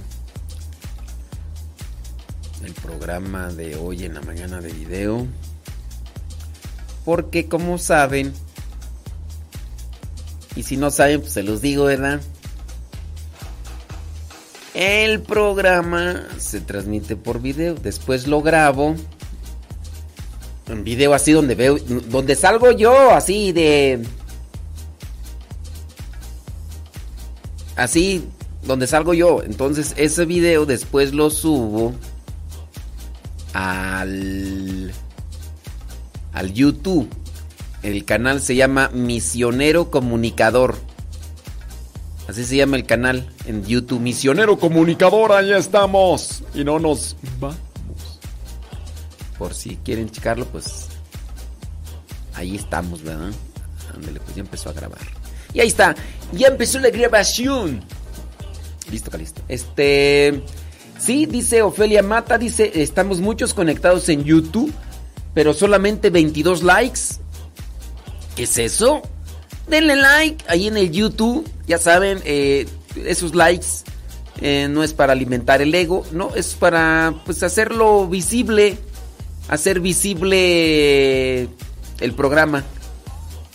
Así que los que están ahí conectados en el YouTube, si le pueden dar un like, se los vamos a agradecer mucho, mucho, mucho, mucho, mucho, mucho. Sí, por favorcito. Ándeles, gracias. Gracias.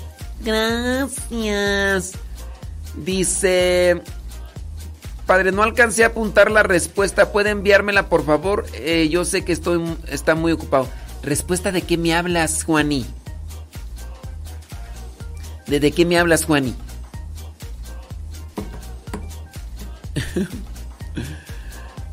Ay, es que no, no sé, no, no me acuerdo de qué, Juani, me hablas. Juani. Ay, Juani, no sé de qué, cuál respuesta de qué o qué qué. Saludos, dice. No se preocupe, lo importante es que aquí estamos. Bli, bli, bli, bli. Ándele pues. Saludos, Jimmy. Súbale a la radio, Jimmy. Saludos a Iván. Dice. mm, ok, muy bien. Que Dios Todopoderoso, Padre, Hijo y Espíritu Santo, te bendigan y te ayuden. Saludos a Iván. Iván. Marcial, reportándose desde su trabajo allá en Corona, California. Gracias. Marta Hernández Lozano. Gracias, muchas gracias. Este, ¿qué dice? Eh, fui a trabajar a otro estado por más de ocho días. Bueno, ahorita voy a leer porque qué tal si eso es algo así medio, este, personal, ¿verdad? Ahorita lo, ahorita lo leo, Marta. Es que a lo mejor no quieres que lo lean. ¿eh? Sí, saludos a Maribel Rodríguez desde Massachusetts. Ándele. Ahorita leo, Marta, el comentario. Dice, desde Los Ángeles, California, y de la nutrición tiene razón. Dice que María Marcela Velasco dice que cuando le diagnosticaron hígado graso era por malpasadas. Eso es lo que tengo yo.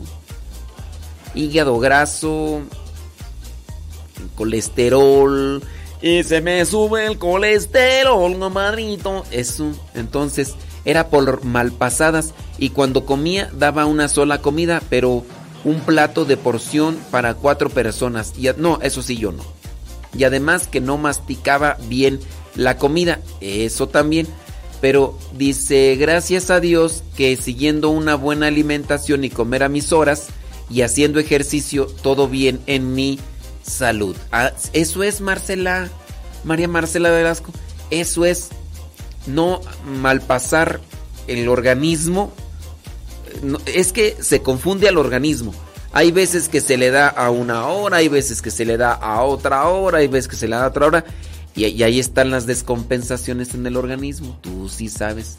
Saludos a Dagoberto, dice desde Fullerton, California. Y para variar, me manda fotografías de comida. Sí. Ay, Dios mío santo. Bueno, Dagoberto allá. Saludos, dice San Jerónimo, Chicahualco, Metepec, Toluca. Allá está Irene Soto. May Santiago, saludos de Atizapán de Zaragoza, May Santiago.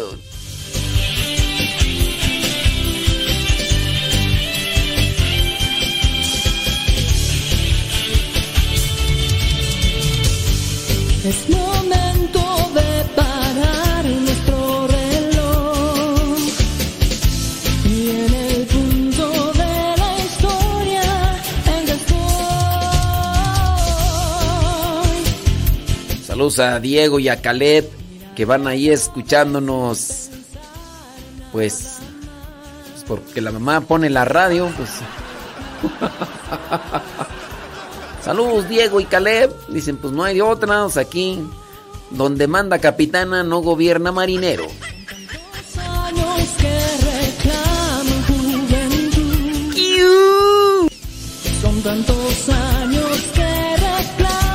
Pobre gente ¿verdad? que la ponen ahí a escuchar nuestro programa voluntariamente a fuerzas. Caleb, Diego, ofrézcanlo.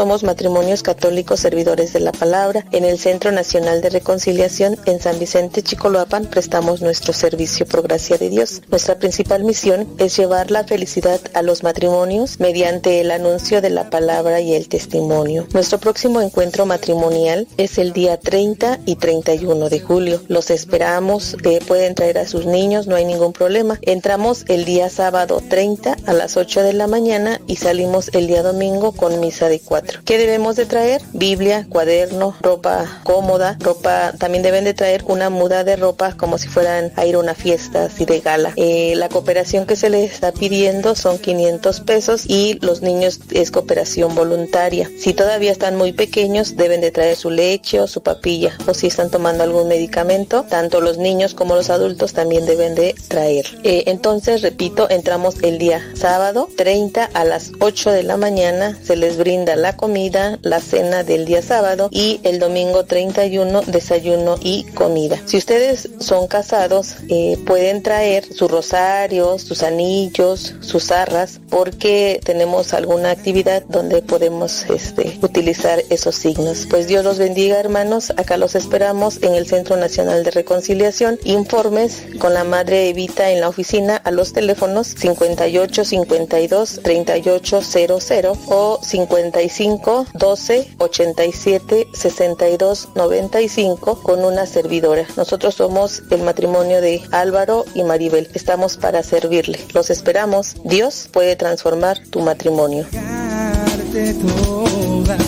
Doy gracias a Dios por ti,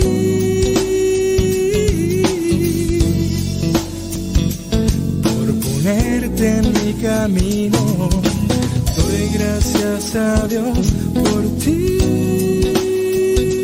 ¿Quién es esa que surge cual aurora, bella como la luna, resplandeciente como el sol?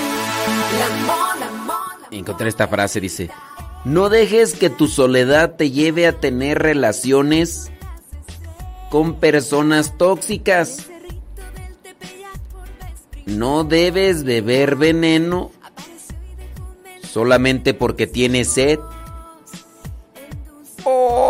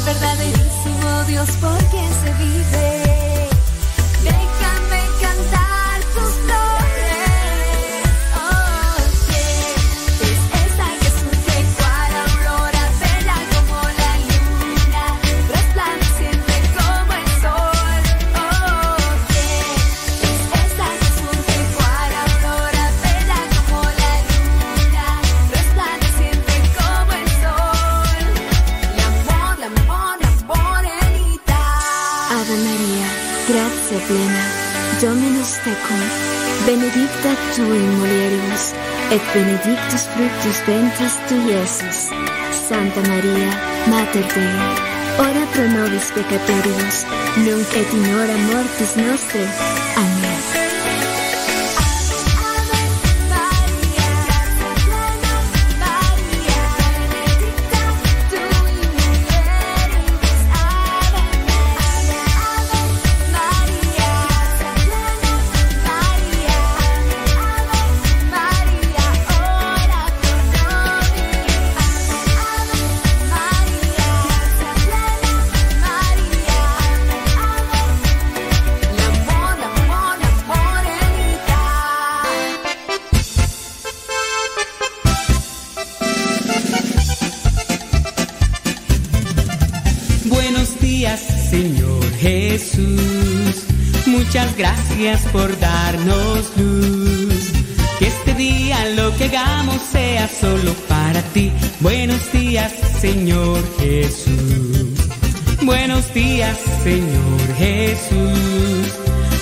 Gracias por darnos luz.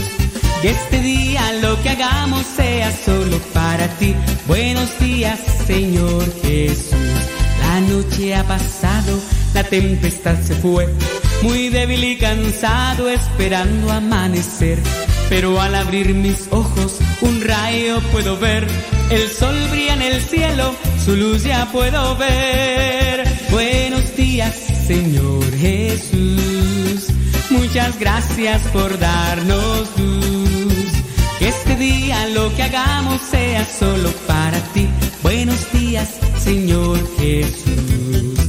Buenos días, Señor Jesús. Muchas gracias por darnos luz. Que este día lo que hagamos sea solo para ti. Buenos días, Señor Jesús. Los pajarillos cantan, elevan su canción. También las palomitas ensalzan al Señor. La flor, la mariposa, exhibe su color. Del fondo de mi alma yo canto esta canción. Buenos días, Señor Jesús. Muchas gracias por darnos luz. Que este día lo que hagamos sea solo para ti. Buenos días, Señor Jesús. Jesús. Muchas gracias por darnos luz. Que este día lo que hagamos sea solo para ti. Buenos días, Señor Jesús. Buenos días, Señor. Buenos días, Señor. Buenos días, Señor Jesús. Alegre la mañana que nos habla de ti. Alegre la mañana. Ya estamos de regreso en el programa Al que Madruga con el Padre Modesto Lule Zavala.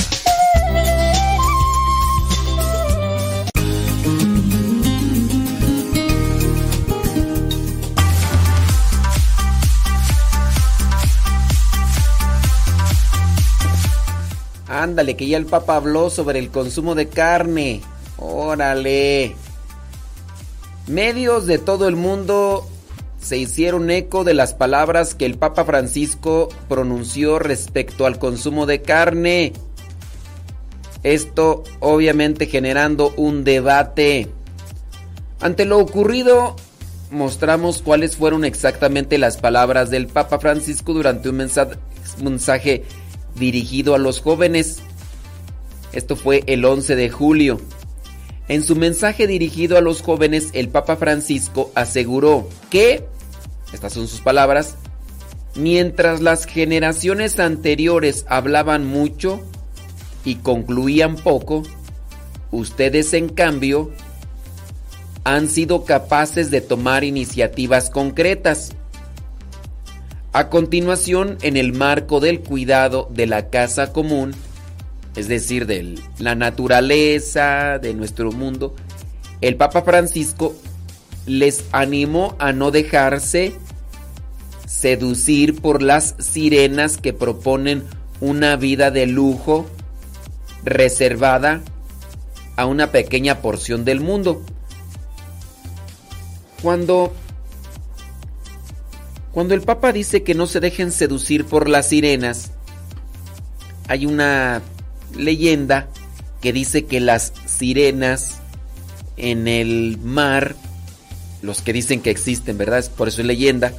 Obviamente, científicamente se sabe que no existen las sirenas, pero se dice que las sirenas atraen a los marineros con cantos muy bonitos para después ahogarlos. Quién sabe si se lo comerán o no sé, pero esa es una leyenda. Entonces, ante esta cuestión de no dejarse seducir por las sirenas para no morir, ¿verdad? Bueno, dice el Papa que aspiren a una vida digna y sobria sin lujos ni despilfarros para todos en nuestro mundo puedan disfrutar de una existencia digna.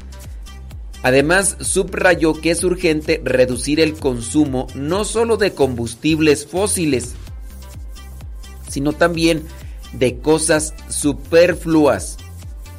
También en algunas zonas del mundo sería conveniente consumir menos carne. Esto también puede contribuir a salvar el medio ambiente, dijo el Papa. A este respecto, les hará bien si no lo hacéis si no lo han hecho ya.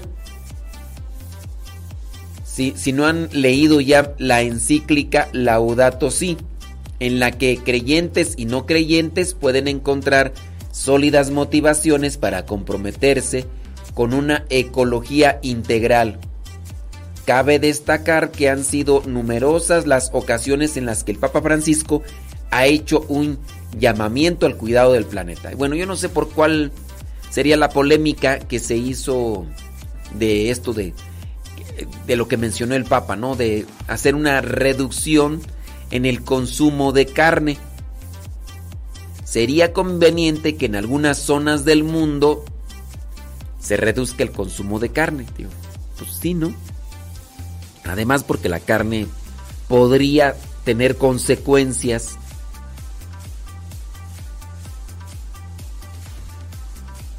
podría tener consecuencias así, eh, de ácido úrico y todo eso, como lo que... que yo, yo no como mucha carne roja, pero el problema es por la descompensación y todo eso. Bueno, ¿qué hacer ante las falsas noticias como lo que sucedió con el anuncio de la muerte del Papa Benedicto XVI? El padre Juan Manuel Góngora em, dijo, que eh, cuando se divulgó la falsa noticia, nos pusimos en marcha para negar su fiabilidad, sobre todo y considerando que esa cuenta era falsa y estaba propagando una mentira.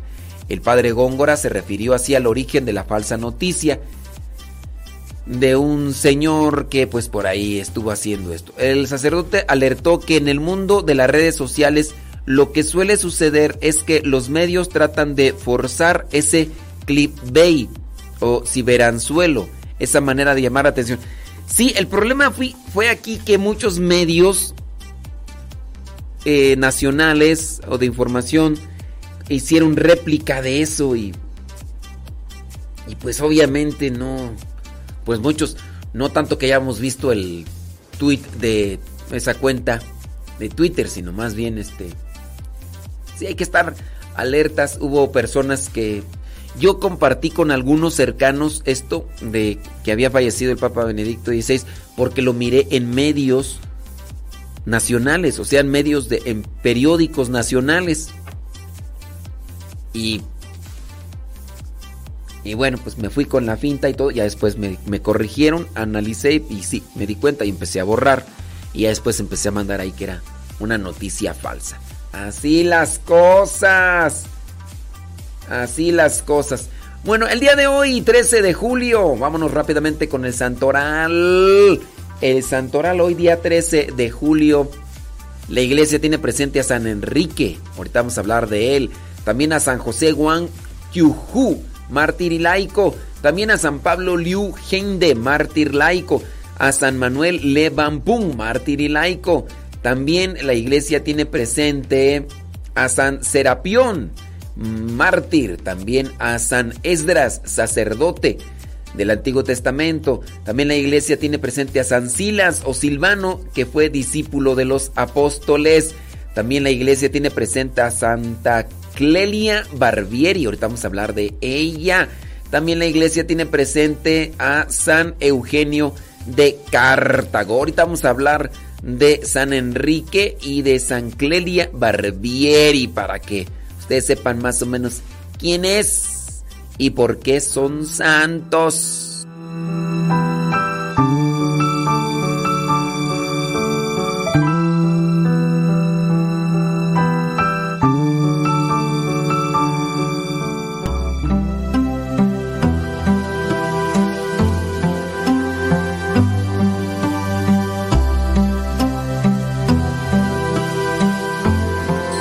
Saludos a Juan Diego, el hijo de Juan E. Carrasco, que hoy cumple 15 años. Y a David Cervantes, que también cumple 20 años. Tras de ti. Seguiré tus pasos al caminar. Eres mi fuerza,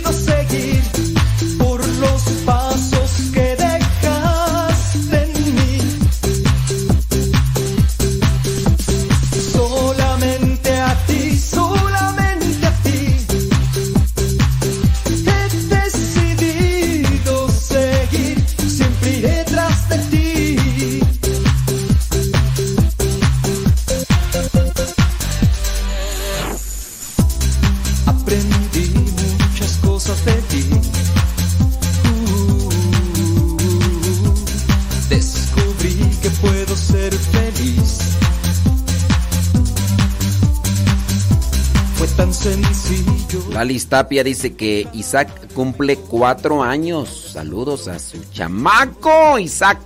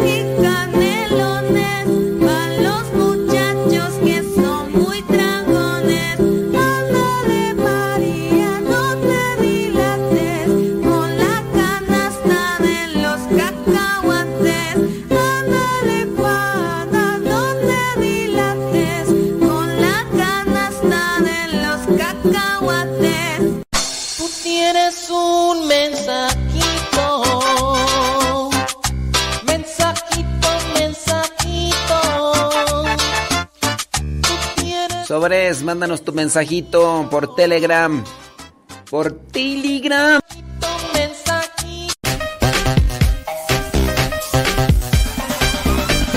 Mi nombre es Agustín Vázquez y lo estoy escuchando desde Loveland, Colorado. Lo felicito por su programa y yo llevo escuchando Radio Cepa desde hace aproximadamente seis años. Ha sido de gran bendición a mi vida. Gracias Padre por todo lo que hace. Bendiciones. Saludándolo desde Oregon. Me gusta cómo se nos regaña, nos enseña, nos sacude y nos da alegría día a día. Saluditos, Padre, y que tenga un bendecido día. Lo quiero mucho. Gracias.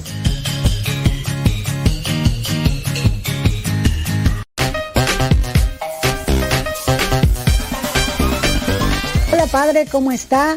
Mi nombre es Verónica Loera, lo escucho desde acá, desde San Diego, California, y yo tengo escuchándolo ya varios años después de que lo eh, vi en un congreso. Usted dio la dirección de Radio Cepa, entonces yo comencé a escucharlo desde ya bastante tiempo, padre, no recuerdo si son siete o ocho años, pero yo ya tengo bastante, ya me siento familia de Radio Cepa. Bye. Mi nombre es Blanca Favela, trabajando asegurando casas y autos, pero escuchando Radio Cepa en Vero Beach, Florida.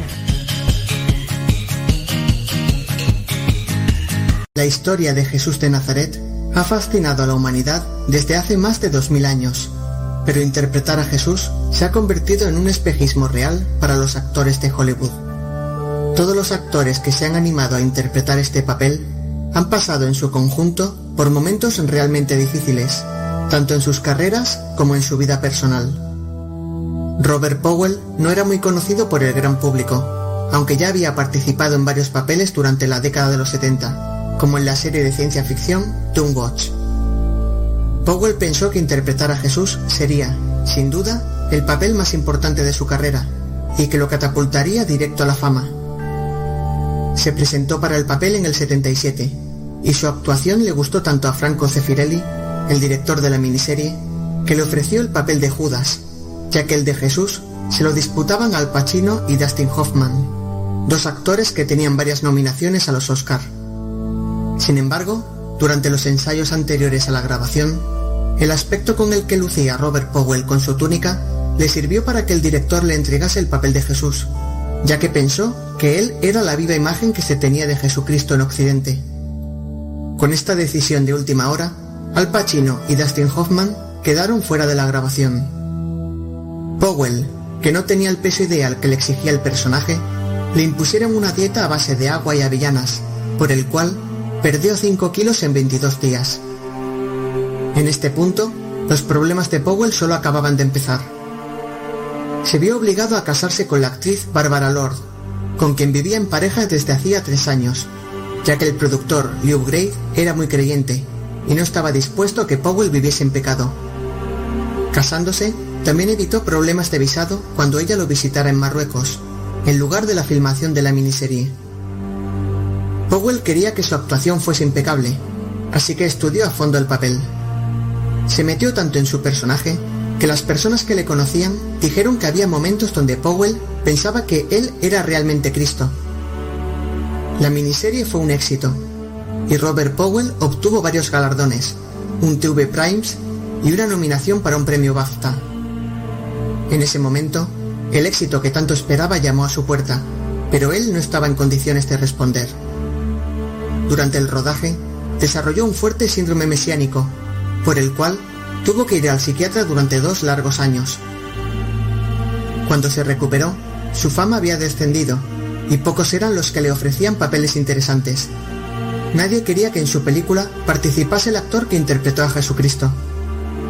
Aún así, siguió participando en películas de bajo presupuesto y en el 1980 apareció en la película Arlequín, con la que ganó el premio al mejor actor en el Festival de Cine de París. Encasillado en el papel del Hijo de Dios, el actor arruinó su carrera y esto hizo que se le viera con mucha menos frecuencia en la pantalla. Robert Powell no ha sido el único actor donde su carrera se haya visto comprometida, o incluso arruinada, por interpretar a Jesús de Nazaret. Jim Caviezel, actor estadounidense que participó en varias películas en los años 90, como La Delgada Línea Roja o Frequency, era considerado como un actor con un gran futuro por delante en Hollywood. Todo cambió repentinamente cuando decidió encarnar a Jesucristo en la película de Mel Gibson, La Pasión de Cristo. Aunque la película fue un éxito, desde ese momento, las ofertas de nuevos papeles para él cesaron, y fue rechazado por muchos dentro de Hollywood. Esto se debe, principalmente, a que el dominio cinematográfico de Hollywood está en gran parte bajo el poder de personas judías, y éstas no ven con buenos ojos que se hagan películas sobre el Hijo de Dios, boicoteando las carreras de los actores que participan en ellas. El propio Jim Caviezel declaró que participar en esa película le arruinó su carrera, pero no se arrepiente de haberlo interpretado.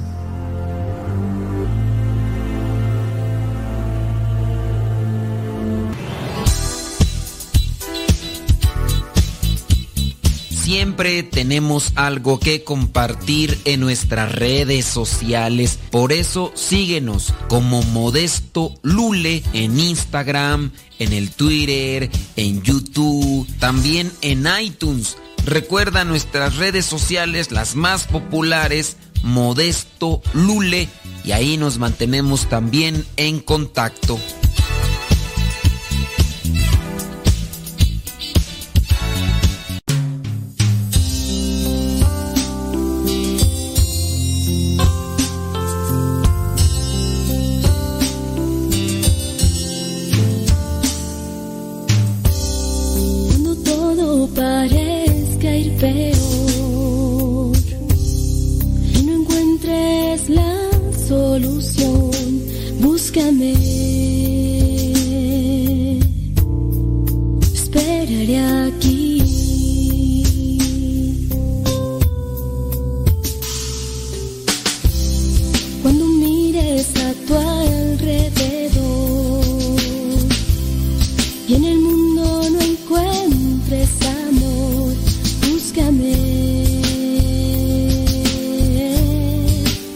better.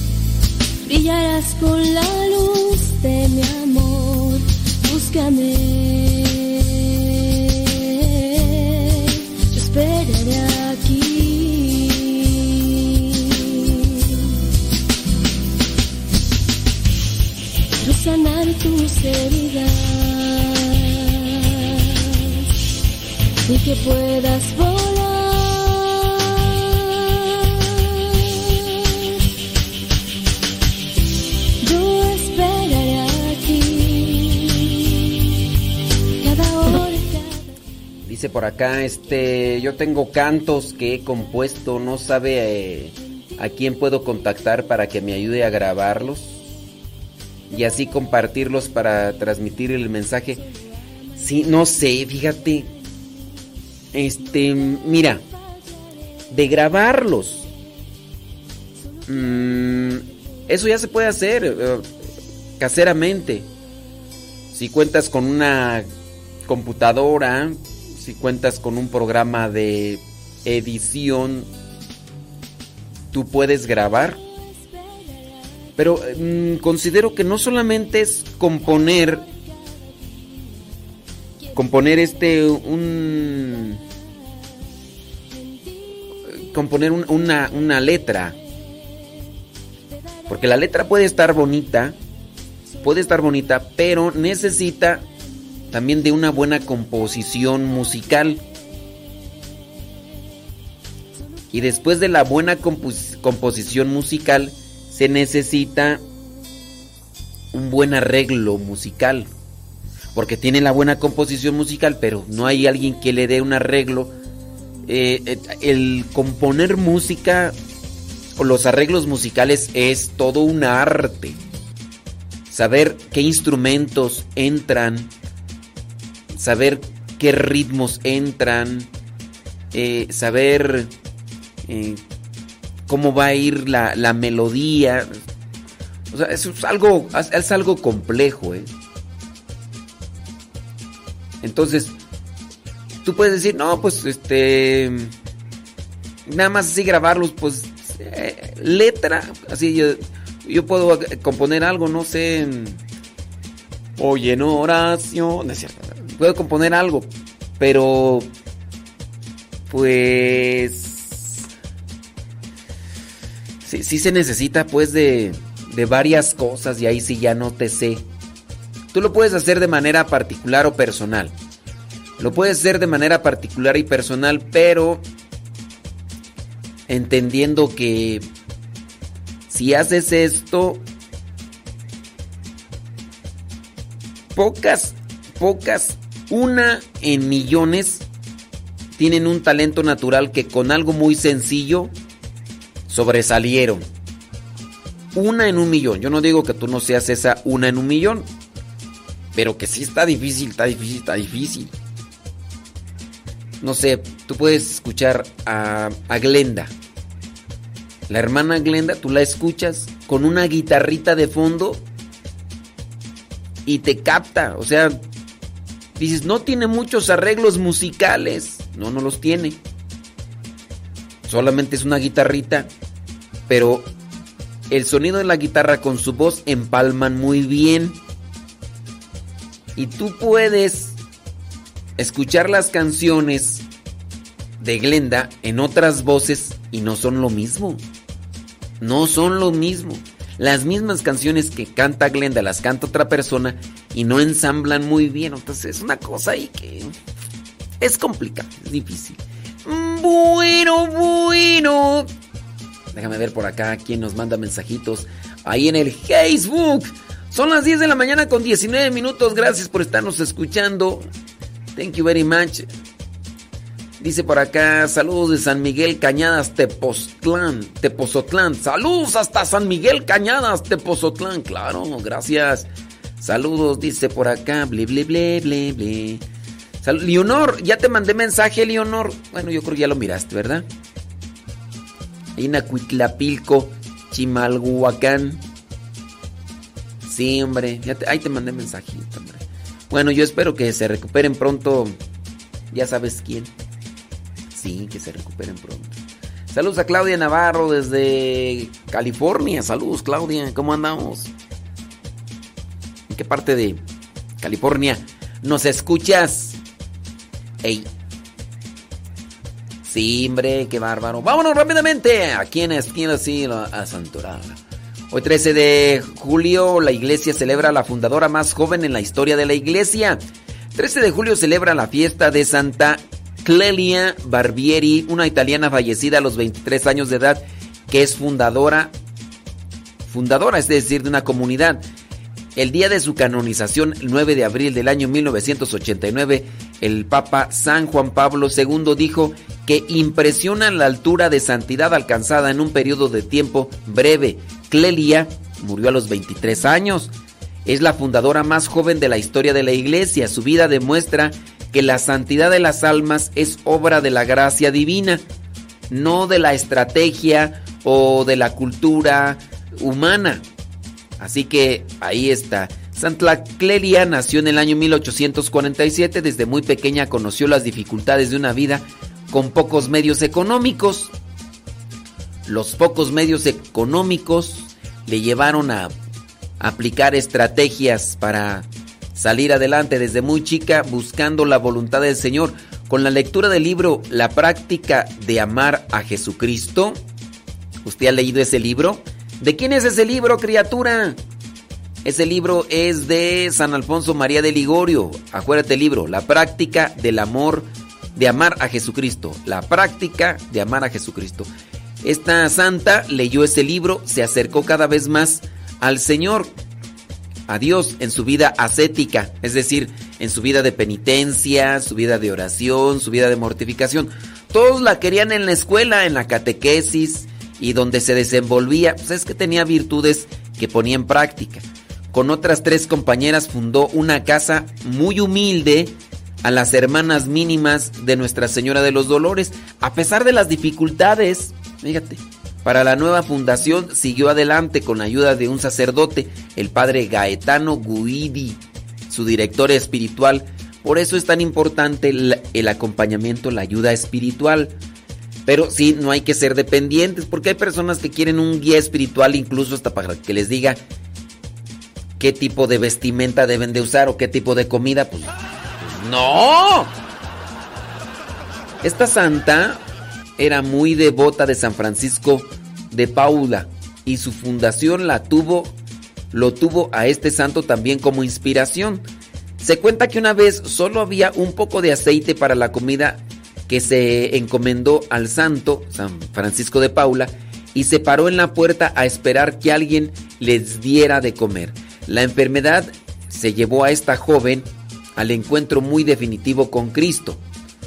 Se cuenta que en el cuarto donde murió esta santa, sus hermanas pudieron escucharla rezando con ellas.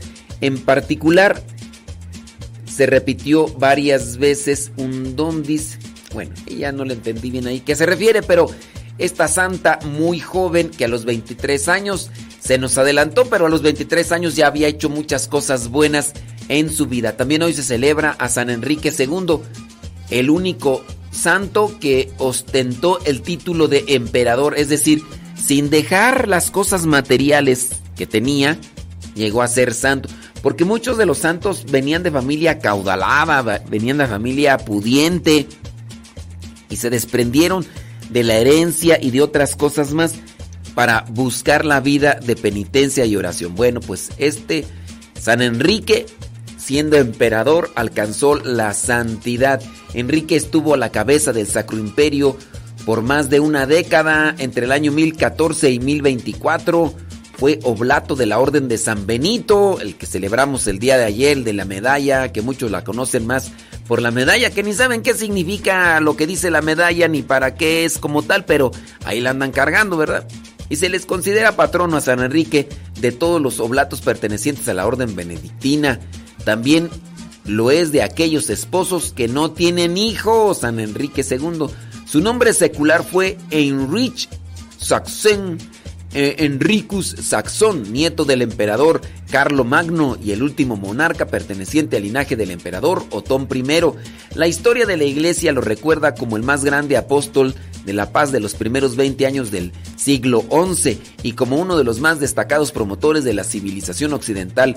Fue colaborador del papado y protector de los monjes del monasterio de Cluny. Enrique creció en medio de una familia en la que la fe y la devoción estaban arraigadas. Su hermano Bruno fue obispo, su hermana Brígida fue monja, mientras que su otra hermana Gisela fue esposa de San Esteban, rey de Hungría. El santo nació el 6 de mayo del año 973. Sus padres fueron Enrique II, el pendenciero duque de Baviera. Bueno, pues ahí está uno de estos hombres que sin desprenderse de sin desprenderse de sus bienes materiales, llegó a ser santo. Hoy también es día de Santa Teresa de los Andes. Andes. Santa Teresa de los Andes. Saludos a las personas que nos escuchan ahí en Chile. Ella es patrona. es eh, la primera santa chilena. Sí, la primera santa chilena. Por cierto, se hace una procesión, ¿no? Hasta los Andes, ahí donde está el convento donde ella estaba. Juana Enriqueta Josefina Fernández Solar, así se llamaba esta santa, Santa Teresa de Jesús de los Andes, ese nombre ya como, como religiosa, pero su nombre así de pila es Enrique, Juana Enriqueta Josefina Fernández Solar. Nació un 13 de julio de 1900 en el seno de una familia católica de clase media. Desde los seis años empezó a asistir a misa diariamente en compañía de su mamá. A los 10 recibió la primera comunión. Pues era algo que también se daba en aquellos tiempos. Desde aquel primer encuentro con Jesús Eucaristía, Juanita, como así le decían, se propuso comulgar todos los días y pasar todo el tiempo que pudiese con Dios. Gustaba de quedarse después de la misa rezando y si podía volver por la tarde a visitar el Santísimo, ella lo hacía con sereno entusiasmo. Su, su niñez también estuvo marcada por una profunda devoción a la Madre de Dios, la Virgen María. ¿Qué tal, Juanita? Juana, Juana ingresó en el Colegio del Sagrado Corazón a los 14 años, experimentó la llamada de Dios a entregarle su corazón. Juanita más tarde decidió hacer los tres últimos cursos de estudio bajo el régimen del internado, pensando que podría ser el entrenamiento adecuado para la separación definitiva de su familia, si Dios la quería como religiosa. Es durante este periodo que descubre su llamado a la vida contemplativa como parte de las Carmelitas Descalzas de los Andes. Es ahí donde yo considero que aquel que pueda decir, es que como que yo, no sé, como que me viene así el querer ser sacerdote o religiosa, yo le diría, primero haz una experiencia Haz una experiencia, no sé, con los misioneros heredores de la palabra podría ser. Y ya sí, pues tú checas. Sí, o sea, es un año ocho meses. Es un año ocho meses como misionero laico. Ya después podrías hacer la experiencia como, como religiosa o como religioso. Así lo hizo Santa Teresa estaba estudiando en ese internado y dijo, ¿sabes qué? Yo voy a querer estudiar los últimos tres años, los últimos tres cursos de estudio, los voy a meter así como si yo fuera propia ahí del convento. A ver, vamos a vivir esta vida. Y en ese tiempo, el llamado que sentía se consolidó. Eh, con la venia de sus padres, es decir, con el apoyo, aunque también con el dolor de la separación, ingresó al convento de las Carmelitas un 7 de mayo de 1919. Allí adoptó el nombre de Teresa de Jesús, reformadora del Carmelo, con el propósito de sufrir y orar como solía decir para mejorar y purificar el mundo. Bueno, Santa Teresa de los Andes dice, eh, no alcanzó a vivir un año en el convento, murió el 12 de abril de... No, la hermana, perdón, la hermana. La hermana Teresa, oh no, sí es ella, sí. Murió el 12 de abril de 1920 víctima de tifus y difteria. Considerando los cortos años que vivió y la madurez espiritual de Teresa alcanzó, sus hermanas carmelitas comentaban que la novicia de 20 años había entrado ya siendo santa al monasterio, cuando algunas de ellas llegaron a decir que su carrera hacia la santidad había empezado mucho antes de ingresar al convento. Incluso dice que su carrera a la santidad había comenzado antes incluso de su primera comunión, porque pues ya ya participaba de misa todos los días, bien chamaquita. Así es cuando se comienzan las cosas, ¿verdad? Con ideas claras y hay constancia, se puede llegar muy, pero muy lejos. 10 de la mañana con 29 minutos. Gracias por estar ahí conectados. ¿Quién irá a decirle la verdad? ¿Quién irá a contarles quién eres tú? ¿Quién irá a llevarnos a tu luz? Saludos a la señora Reina y escuchándonos aquí en Chimalhuacán. Señora Reina, la tía de Sana, Sana, Sana, Sana, y de Marianita, Mariana. Saludos, señora Reina. Oiga, señora Reina, ¿no le debo ningún topper? Estoy con la duda, oiga. No le debo ningún topper. Es que tengo unos toppers que ya no sé ni... eso.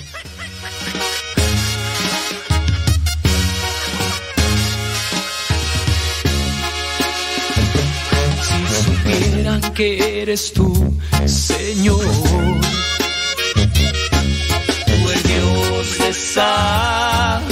Me preguntan que qué significa la medalla de San Benito. El día de ayer estuvimos hablando de eso. Miren, este, para que ustedes lo tengan así más claro y preciso, porque como es una medalla y trae letras y todo, busquen ahí en Google significado de la medalla de San Benito para que ustedes vean la medalla y vean las letras, cómo están las letras en la medalla y tengan una idea más clara de lo que significa. Por favorcito, digo, porque yo se los digo aquí, pero van a decir, ¿y, dónde están? No, ya ustedes ven ahí la imagen y ven ahí significado de la medalla de San Benito, ya, para que lo tengan más clara la- lo que significa. Es que cada palabra que tiene ahí significa algo, criaturas. ¿Quién irá a contarles quién eres tú? ¿Quién irá a llevarnos a tu luz? ¿Quién irá llevarlos a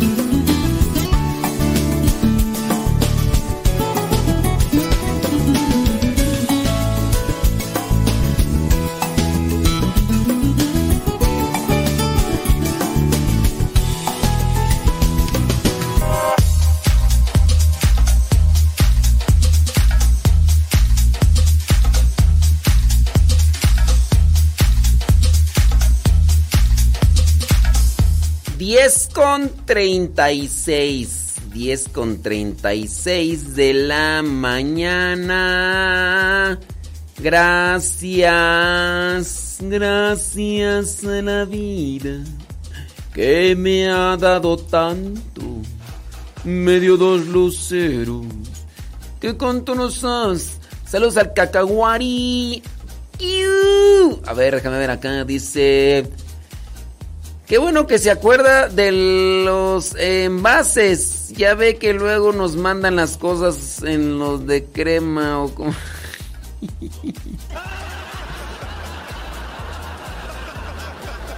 Ey, no, es que ahí tengo unos, pero pues creo que no. Salud, dice. Saludos, Marcial. Marcial, búscala ahí en el. En el internet, Marcial. Sí, búscala ahí en el internet solo de la medalla ahí de San Benito. Lo escucho desde Perú hace ya más de un año y me ha ayudado muchísimo espiritualmente y a conocer mejor mi fe y mi religión. Le agradezco grandemente. Quisiera que me envíe un saludo de cumpleaños a mi sobrina Mariana. Mariana. Cumple cuatro años. Saludos a Teresa Al... eh, saludos, Teresa Albitres. Tere, tererere, tere, tere. Tere, pues que Dios bendiga a tu sobrinita Mariana, que está cumpliendo años. Cumple cuatro años. Gracias, nos mandan su saludo. Primera vez ahí en el Telegram, arroba cabina radio sepa, arroba cabina radio sepa. Dice que ya tiene como un año escuchándonos. Gracias. Dice mm, acá una persona, mi esposo hace rato le pidió que felicitara a mi hijo Juan Diego y mi sobrino ahijado David Cervantes. Mi ahijado está en los Marines y quiero enviarle sus felicitaciones. Y si no es mucho pedirle, póngale las mañanitas. Esas sí te las debo.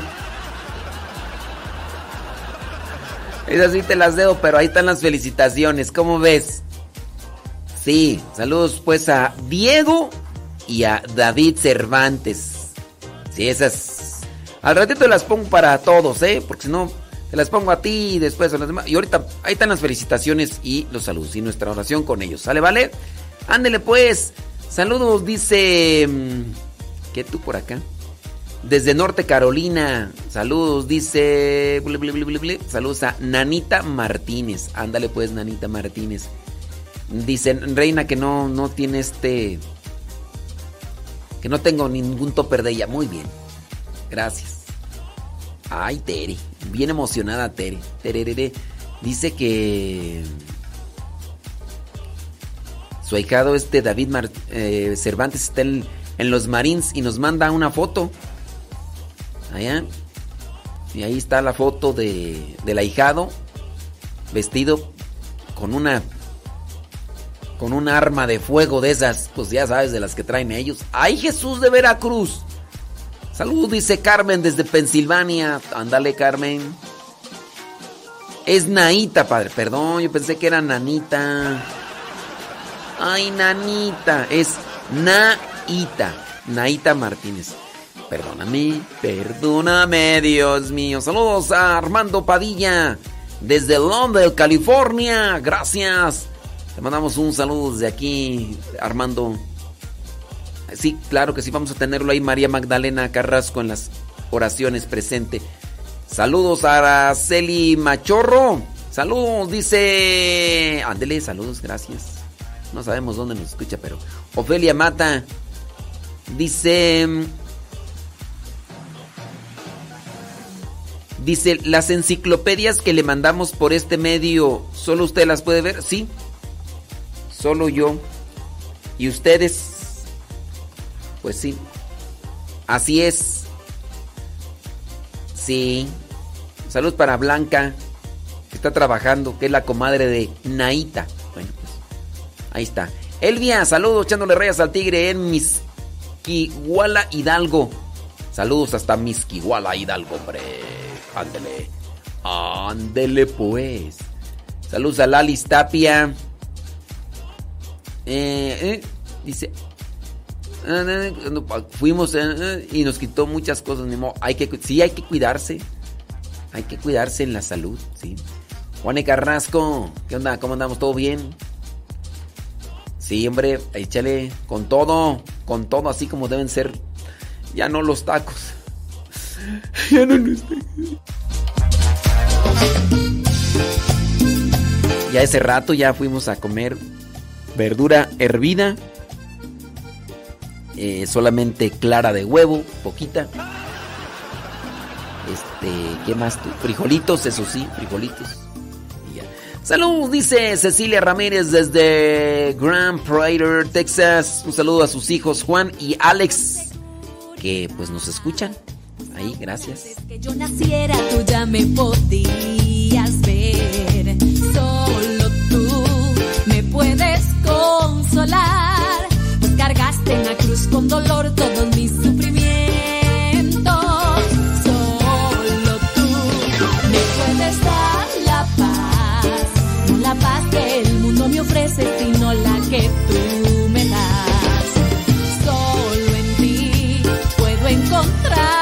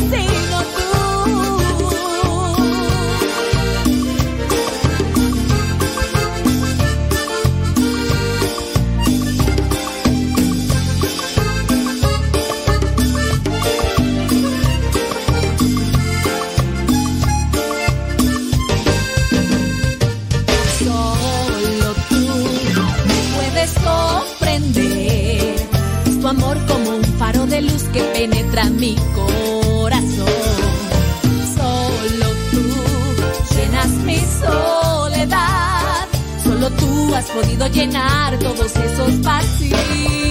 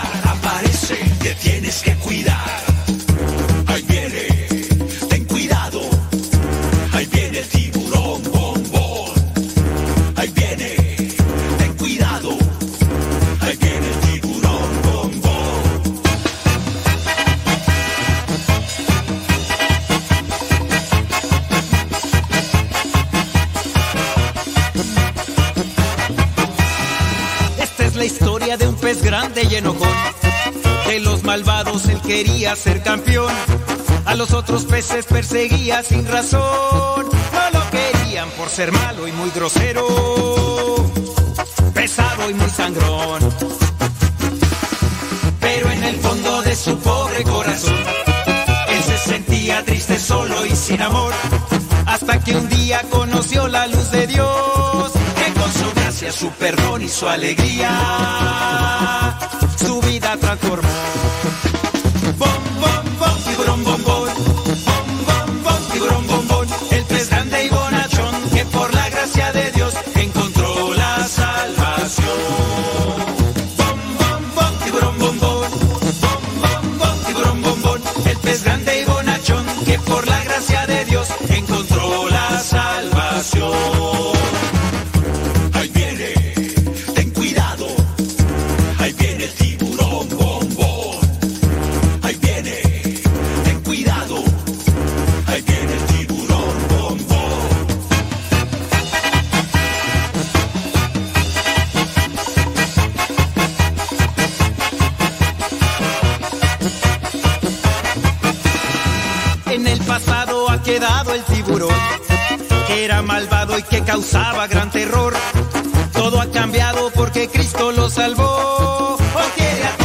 ayuda y los protege. Bombón es un campeón. Esa es la historia de un pez grande y bonachón que fue atrapado por las redes del amor. A todos cuenta que Jesús lo perdonó. Ahora Bombón por todas partes va anunciando.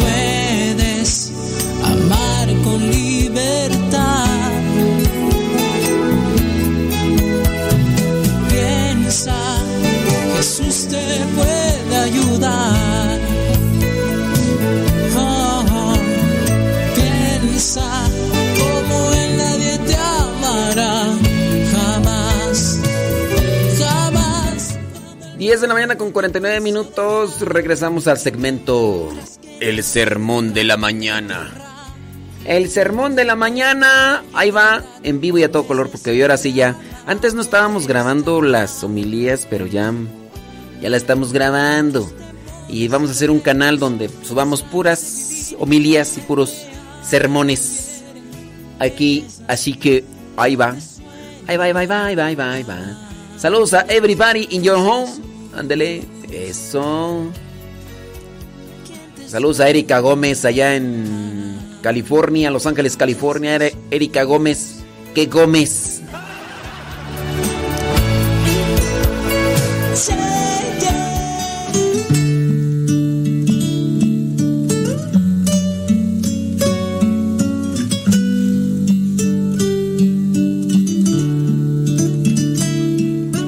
Vamos a tratar de hacer una reflexión. El Evangelio es muy claro. Lo que no tenemos a veces nosotros clara es la idea de cómo hacerlo vida. Evangelio de Lucas capítulo 10 versículos del 25 al 37. El buen samaritano. A, veces nosotros somos muy de la idea de querer eh, o de admirar a ciertas personas eh, hablando de un ambiente eh, deportivo, artístico, eh, eh, ¿quién no, por ejemplo, ha querido o ha soñado más bien soñar, ¿verdad? Porque nada más a veces soñamos, no es de que querramos como tal, a veces, ¿quién no ha soñado con ser un futbolista como cierto futbolista eh, conocido a lo mejor y popular? Y no, a lo mejor hasta a veces con un cierto tipo de fantasía, yo cuando crezca quiero ser como fulano de tal, ¿no? Eh, en nuestros tiempos eh, mirábamos películas y decíamos yo quiero ser como el santo enmascarado de plata o, o a lo mejor mirábamos las películas de, Rambo y, y nos proyectábamos con querer así, ¿no? Y, y así en la actualidad también a lo mejor igual hay gente que quisiera ser como el cantante fulano de tal y, y admiramos querer ser ese tipo de personas. Pero también a veces admiramos a la gente buena, eh, querer ser como cierto tipo de personas.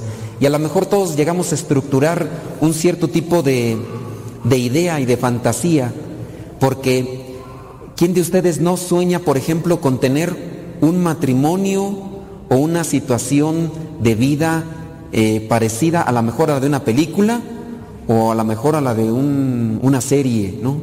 O- o- o a una idea de sus sueños.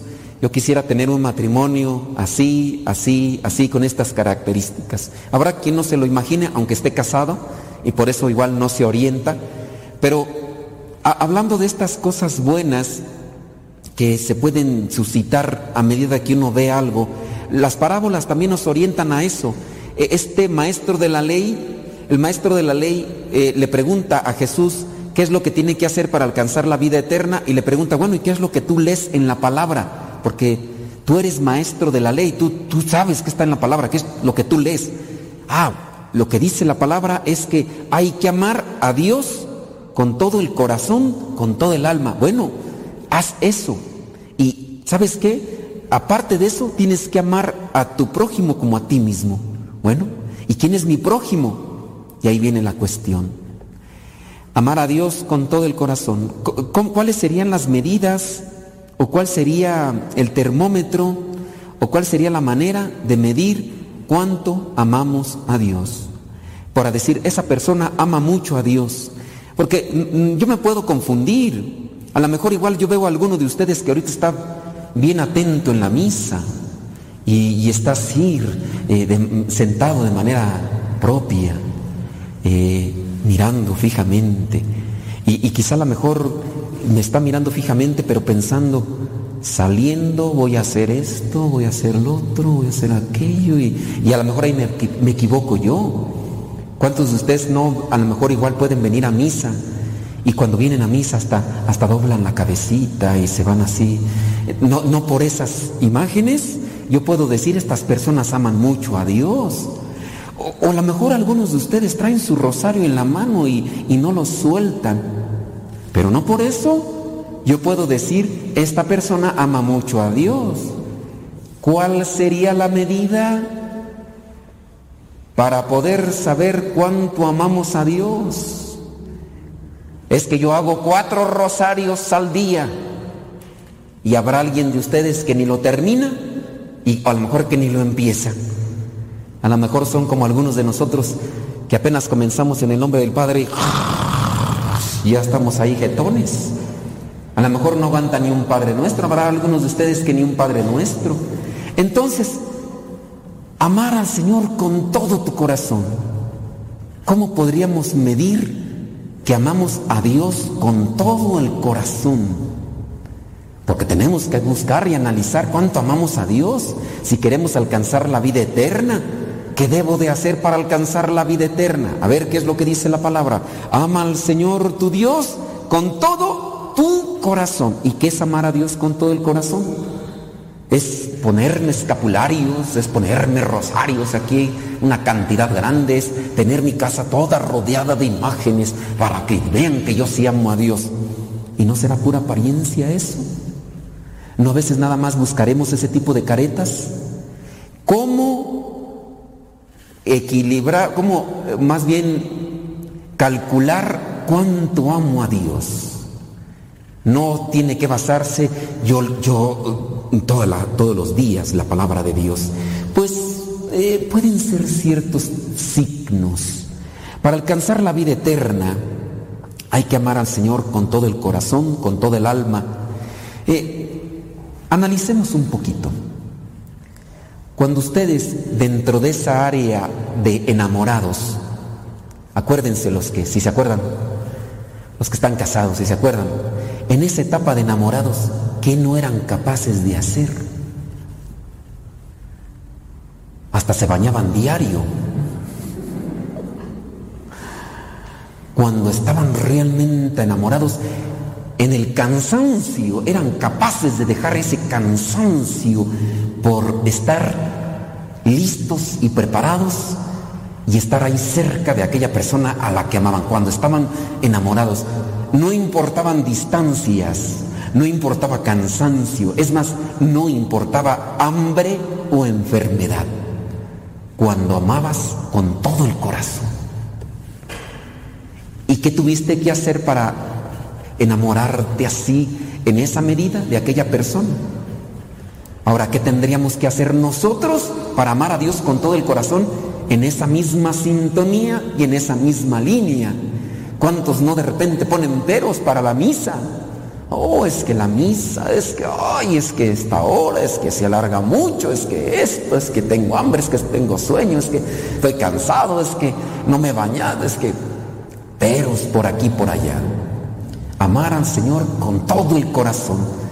Cuando uno ama con todo el corazón, uno es capaz de hacer incluso hasta lo imposible. Y analícenlo ustedes, si se acuerdan de cuando estuvieron enamorados, o los que están enamorados, ¿qué son capaces de hacer en este momento por esa persona así? Pues lo mismo tendríamos que hacer por Dios. Y si a veces no somos capaces de sacrificarnos un poco por las cosas más valiosas, que en este caso es Dios, pues entonces eso quiere decir que no lo amamos de todo corazón. ¿Quién no dejó de venir a misa por irse a un partido de fútbol? ¿Quién no dejó de venir a misa porque eh, tuvo otras cosas a las que le dio más importancia? Y entonces allí no podríamos decir que nosotros amamos a Dios con todo el corazón. Hay cosas incluso que tendríamos que mover, a ver cómo le hago, pero yo voy a ir porque Dios está primero que todo. Amar a Dios con todo el corazón que hemos sacrificado en nuestra vida por Dios. Y en esa medida uno puede saber si uno realmente ama con todo el corazón. Entonces, para alcanzar la vida eterna, amar a Dios con todo el corazón. Y si no hemos sido capaces de sacrificar algo en la vida por Dios, ¿qué tengo que hacer? Porque a lo mejor yo doy migajas, a lo mejor yo doy de lo que me sobra, a lo mejor yo voy con Dios cuando me nace y eh, como casi no me nace, pues casi no lo, no lo hago. Entonces quiere decir que a Dios no lo amas con todo el corazón. Y entonces ya uno está corriendo el riesgo de no alcanzar la vida eterna. Y es que alcanzar la vida eterna es después de esta vida. Pero uno sabe muy bien que hay resultados y hay beneficios desde esta vida cuando uno ama a Dios con todo el corazón. Hablando de estos muchachos que están en formación. Estos muchachos han dejado quizá un proyecto familiar, o hemos dejado, ¿verdad? Porque también lo tengo que incluir. Hemos dejado un proyecto familiar, hemos dejado un proyecto eh, personal, hemos dejado cosas, algunos de ellos profesión, yo no, yo nomás tenía la primaria, cuando entré aquí, ya entré grande, ya, pero algunos hasta tenían profesión, habían estudiado, se habían gastado el dinero y ahora están sirviendo a Dios. Amaron a Dios con todo su corazón por encima de lo que le dijeron los demás. Yo podría decir que dejé a un lado un sueño eh, material que muchas veces tenemos. Estaba en Estados Unidos, eh, trabajaba, mm, estaba ganando más o menos, y cuando yo compartí mi idea de venirme a México para ser misionero, hubo personas que me calificaron como tonto. Eres un tonto. ¿Cómo puede ser posible que te vayas a México?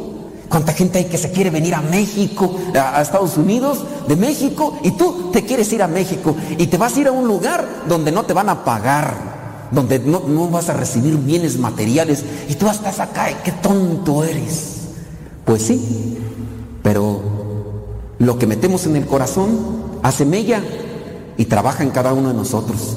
Hay veces que metemos cosas malas y esas tienen sus repercusiones. Y hay veces que metemos cosas buenas y ahí están esas repercusiones. Por encima de esos comentarios y de la burla que pudieron hacerme en mi momento, yo no les hice caso y seguí más lo que yo ya había puesto en mi corazón. Amar a Dios con todo el corazón. ¿Qué has hecho tú por Dios? Amar a Dios con todo el corazón, con toda el alma. Pero así, con todas tus fuerzas y con toda tu mente. Dios primero que nada. Pero si no, nos cuesta hacer oración. ¿Cuántos de ustedes no se pueden arrodillar este, unos 10, 15 minutos? ¿Y, y cuántas de las veces ni siquiera eso somos capaces de ofrecer? Llegamos y nos arrodillamos y al minuto ya me estoy levantando porque, pues sí, no estamos acostumbrados a estar de rodillas. Y como no estamos acostumbrados a estar de rodillas, ni siquiera eso le queremos ofrecer a Dios. Yo digo, respeto para allá los que están medios cascabeleados, ¿verdad? Ya las bisagras ya no las tienen tan buenas, ya le rechinan, ¿verdad? Eh, Ahí hay justificación. Pero ¿cuántos? Incluso ni siquiera un poquito. Es más, ni siquiera un esfuerzo de, de decir, amo a Dios con todo mi corazón, que voy a hacer todo lo posible por estar despierto en este momento, en el momento de la misa, en el momento de la oración. Porque cuántos no son, de verdad que ahorita ya no- nomás llegan y luego más o menos esta hora de la calorcito y, y llegan y se sientan y ya empiezan a decirme a todo que sí. Sí, Padre. Sí. Y así en la misma oración y todo, amas a Dios con todo tu corazón, con todo tu alma, que es capaz de decir, oigan, cuando, eso yo lo refiero al lado de ustedes, ¿verdad? Cuando se está enamorado, el sueño, aunque tengan sueño, van y se presentan con la persona que aman, porque aman con todo el corazón y con todo el alma. Tienen hambre, a un lado el hambre, porque yo quiero estar a un lado de quien, a quien tengo en mi corazón y que quiero con toda mi mente, con todo mi corazón y con toda mi alma. Y así hasta se le dicen. Y ahí sí se refleja.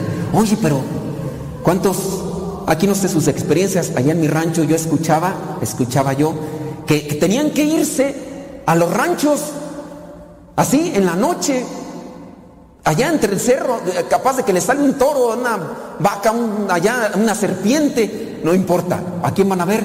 A la chorreada, decían. Y allá van, ¿por qué?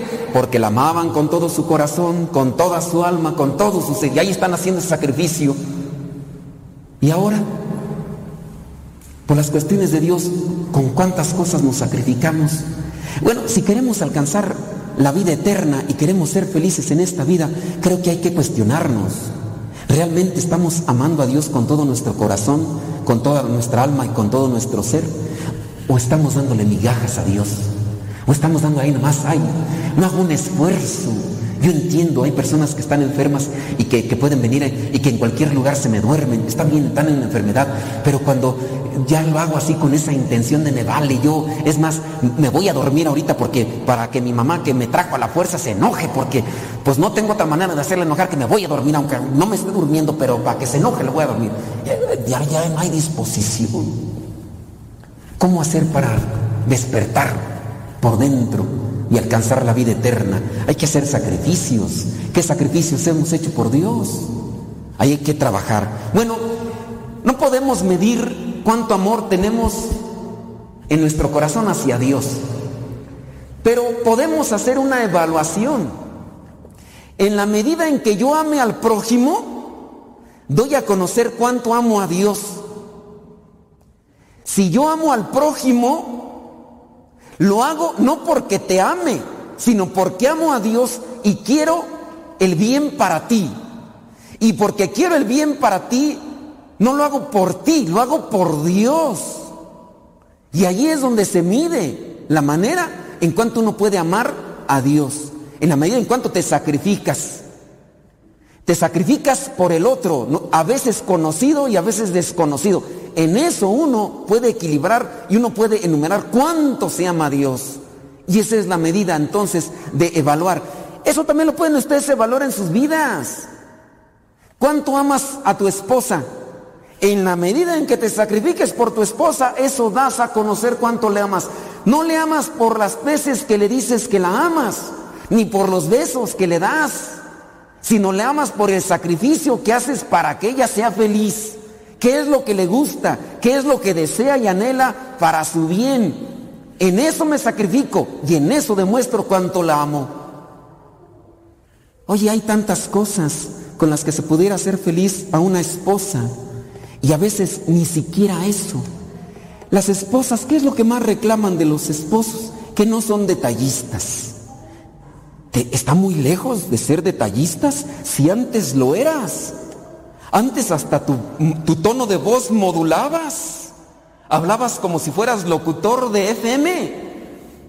Hablabas de una forma así hasta pausada. Y ahora, agresivo, hiriente, mal hablado, tosco, burdo, seco, falto de detalles. Te cuesta mucho si antes lo hacías. Antes lo hacías, quizá no eras tú, pero lo hacías porque amabas. Y entonces ahora, ¿por qué no lo haces? ¿Porque ya no amas? Puede ser posible. Estás con ella por compromiso, estás con ella por conveniencia. Me lava, me plancha y además hace que me desahogue de mis inclinaciones naturales de la carne. Por eso, porque nada más me está sirviendo para algo. Pero de ahí para allá no me voy a esforzar en hacerla feliz. Ella obtiene de mí algo y yo obtengo de algo de ella. Y por eso estamos así. Y ahí entonces estamos en una dificultad. Las personas no han cultivado el amor y por eso ya no se cultivan a sí mismas en su relación. Se nos ha olvidado entonces que lo principal es amar a Dios sobre todas las cosas y en la medida que amemos a Dios sobre todas las cosas vamos a poder amar al prójimo como a nosotros mismos. Si las mujeres entendieran que primero es amar a Dios, ellas buscarían o deberían de buscar en su mayoría de casos hombres que primero busquen amar a Dios sobre todas las cosas. Yo sé, van a decir ustedes, está bien difícil encontrar unos de esos, pero sí los hay. De ahí para allá, señoras, yo les digo, ustedes quieren hacer que sus esposos cambien. Busquen que sus esposos tengan un encuentro con Dios, porque ustedes no las van a cambiar, ni que estuvieran muy chulas. Y más ya con el tiempo, todas desgastadas. Y luego si tuvieron algunos partos y descuidadas, menos las van a hacer. Si no lo hiciste cambiar antes, cuando tenías el cuerpo medio acomodado, ahorita que ya está medio deschavetado, pues ya, ¿para qué, verdad? Entonces, ¿quién la va a hacer cambiar al viejo? El que lo hace cambiar es Dios. En la medida entonces que busquemos a Dios, todos cambiamos. Ni tú ni yo con nuestras palabras vamos a hacer cambiar a otra persona. La otra persona, si se cierra a Dios, no te va a hacer caso a ti. Si la otra persona se abre a Dios, entonces ya viene el cambio. Amar al prójimo como a sí mismo. Yo veo una necesidad. Está un hombre que ha sido robado y golpeado. Está medio muerto el hombre. Hay algunos que hablan de Dios y le dan la vuelta. Pues sí, hablan de Dios, pero no lo ponen en práctica. Ese puede ser tú y yo, que a veces estamos aquí dentro del templo y que rezamos. Hablamos de Dios, pero no lo ponemos en práctica. Y allí están este sacerdote en la parábola y este levita, hombres que hablaban de Dios, pero cuando vieron una necesidad le sacaron la vuelta. Tú y yo sacándole la vuelta a las necesidades que tenemos en nuestro propio hogar y en nuestro propio entorno familiar. Le sacamos la vuelta. Hay una necesidad. ¿Cuál necesidad? De que escuchar a tu esposa. La mujer necesita de que más la escuchen. Y tú, vengo cansado. No tengo tiempo. Ah, ya me fastidias. Tú hablas mucho. Es la psicología de la mujer. ¿Qué quieres? Déjala hablar sus ocho mil palabras. Tú como nada más hablas tres mil. Y eso si no te comieron la lengua los ratones, porque a veces nada más 500. Escúchala. Si no la escuchas tú como esposo, la va a escuchar otro que no eres tú. Y después las cosas se desacomodan. No le saques la vuelta a las necesidades. Hay necesidades que tiene el hombre. Bueno, conoce cuáles son las necesidades del hombre, pero conócelas bien, porque a veces chantajean diciendo que tiene necesidades de otra cosa solamente para alimentar la lujuria. Hay que conocerse bien y no hay que sacarle la vuelta a las situaciones difíciles. ¿Qué necesidad hay en mi camino, en mi vida? Me voy a, voy a poner atención a ello y voy a hacerle frente y voy a dar lo que tenga y voy a dar incluso hasta lo que no tenga, voy a buscar de qué manera ayudo. Necesidades de atención, de escucha, de palabra, de diálogo, de comunicación y le sacamos la vuelta. Hay que sacarle la vuelta a los problemas y las dificultades. Hay que hacerle frente, pero hay que pedirle ayuda a Dios para poder salir adelante.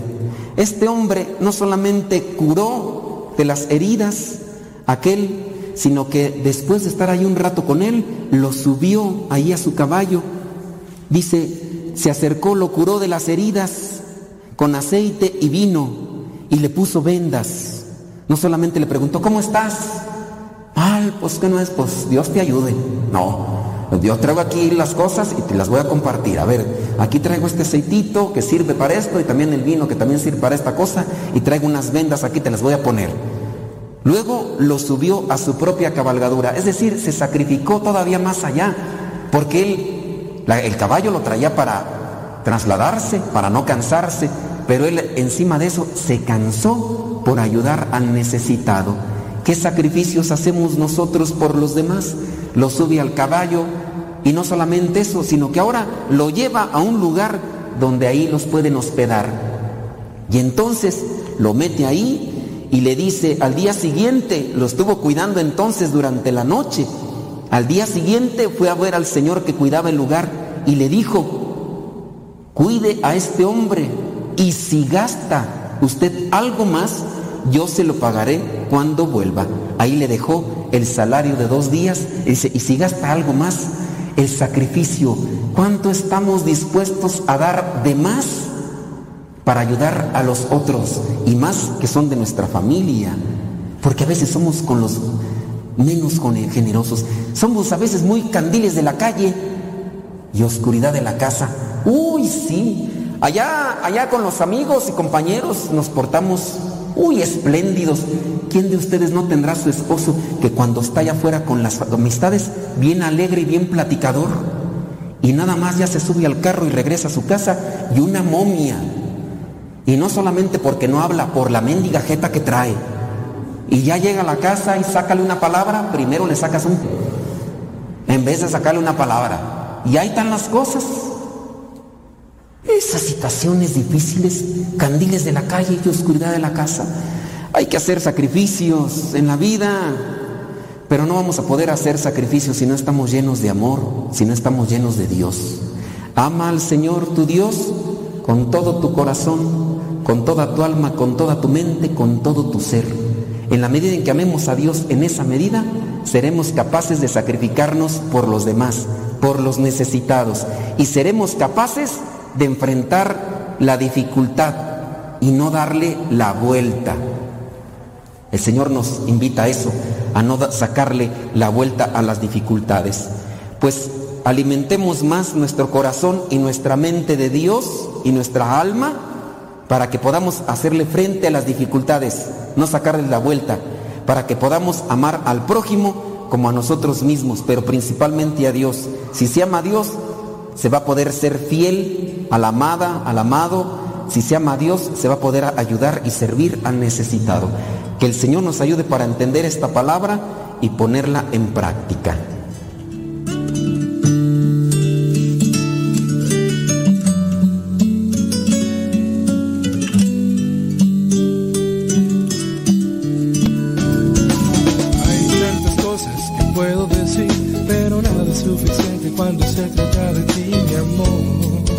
Nosotros somos matrimonios católicos servidores de la palabra. En el Centro Nacional de Reconciliación en San Vicente Chicoloapan prestamos nuestro servicio por gracia de Dios. Nuestra principal misión es llevar la felicidad a los matrimonios mediante el anuncio de la palabra y el testimonio. Nuestro próximo encuentro matrimonial es el día 30 y 31 de julio. Los esperamos, eh, pueden traer a sus niños, no hay ningún problema. Entramos el día sábado 30 a las 8 de la mañana y salimos el día domingo con misa de 4. ¿Qué debemos de traer? Biblia, cuaderno, ropa cómoda, ropa, también deben de traer una muda de ropa como si fueran a ir a una fiesta así de gala. Eh, la cooperación que se les está pidiendo son 500 pesos y los niños es cooperación voluntaria. Si todavía están muy pequeños deben de traer su leche o su papilla o si están tomando algún medicamento, tanto los niños como los adultos también deben de traer. Eh, entonces, repito, entramos el día sábado 30 a las 8 de la mañana, se les brinda la comida, la cena del día sábado y el domingo 31 desayuno y comida. Si ustedes son casados, eh, pueden traer sus rosarios, sus anillos, sus arras, porque tenemos alguna actividad donde podemos este, utilizar esos signos. Pues Dios los bendiga, hermanos. Acá los esperamos en el Centro Nacional de Reconciliación. Informes con la Madre Evita en la oficina a los teléfonos 58 52 38 00 o 55 12 87 62 95 con una servidora. Nosotros somos el matrimonio de Álvaro y Maribel. Estamos para servirle. Los esperamos. Dios puede transformar tu matrimonio. Doy gracias a Dios por ti, por ponerte en mi camino. Doy gracias a Dios por ti.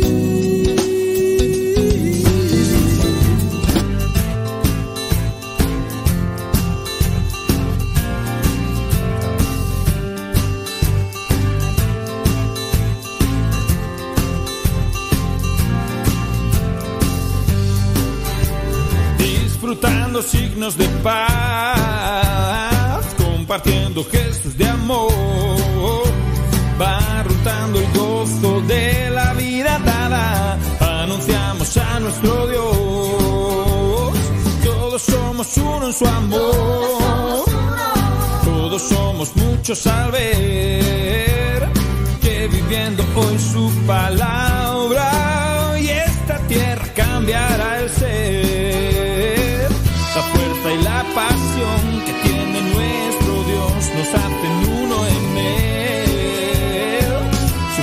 fuego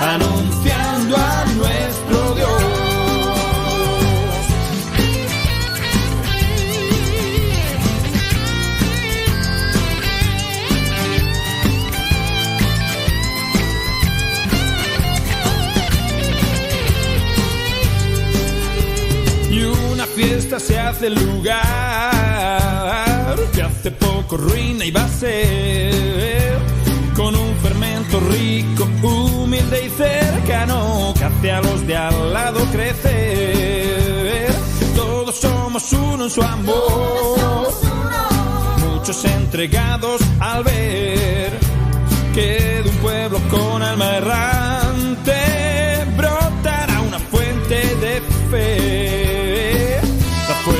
fuerza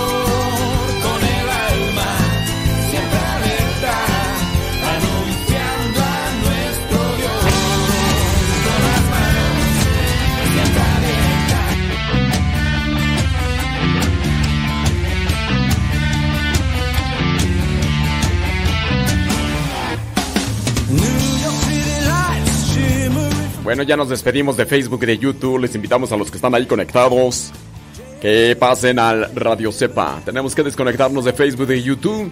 Son las 11 de la mañana con 21 minutos. Hoy día miércoles 13 de julio del 2022. Gracias, gracias a la vida que me ha dado tanto. Déjame ver si hay algunos comentarios. Eh, este, no, no hay comentarios sobre. No hay comentarios sobre. Sobre el Telegram.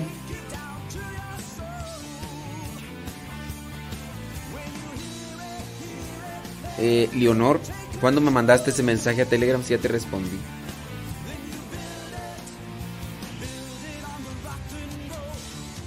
Estoy buscando por ahí. Leonor.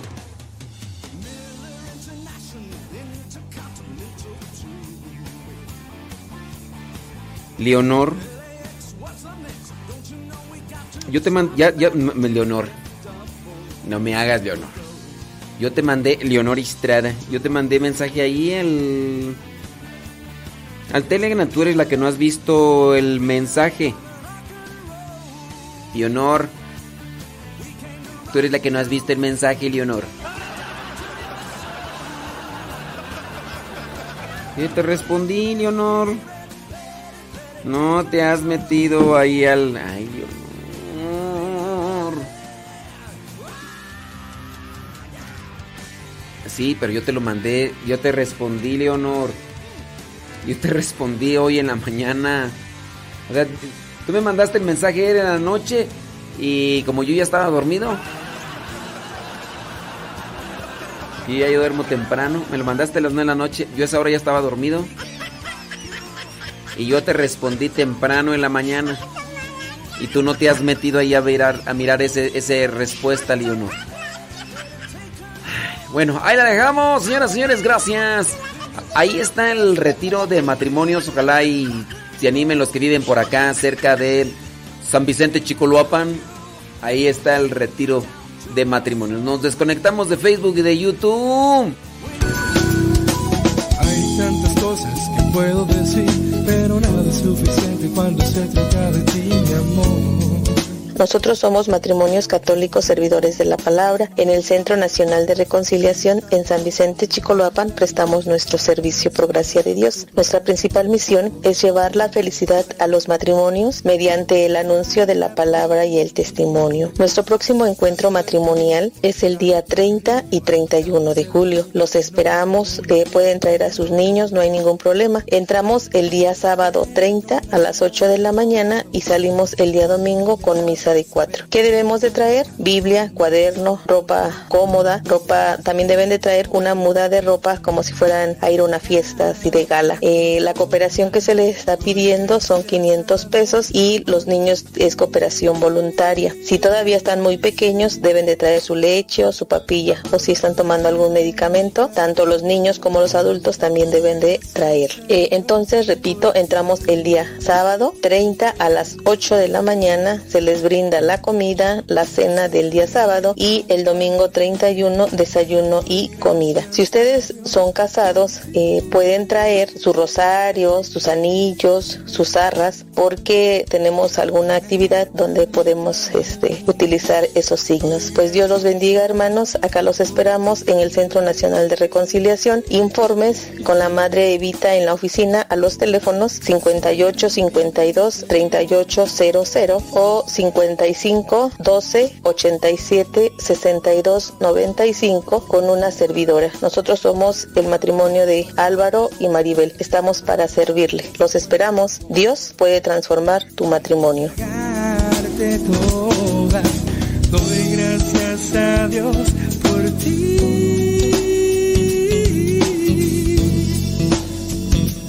Por ponerte en mi camino, doy gracias a Dios por ti.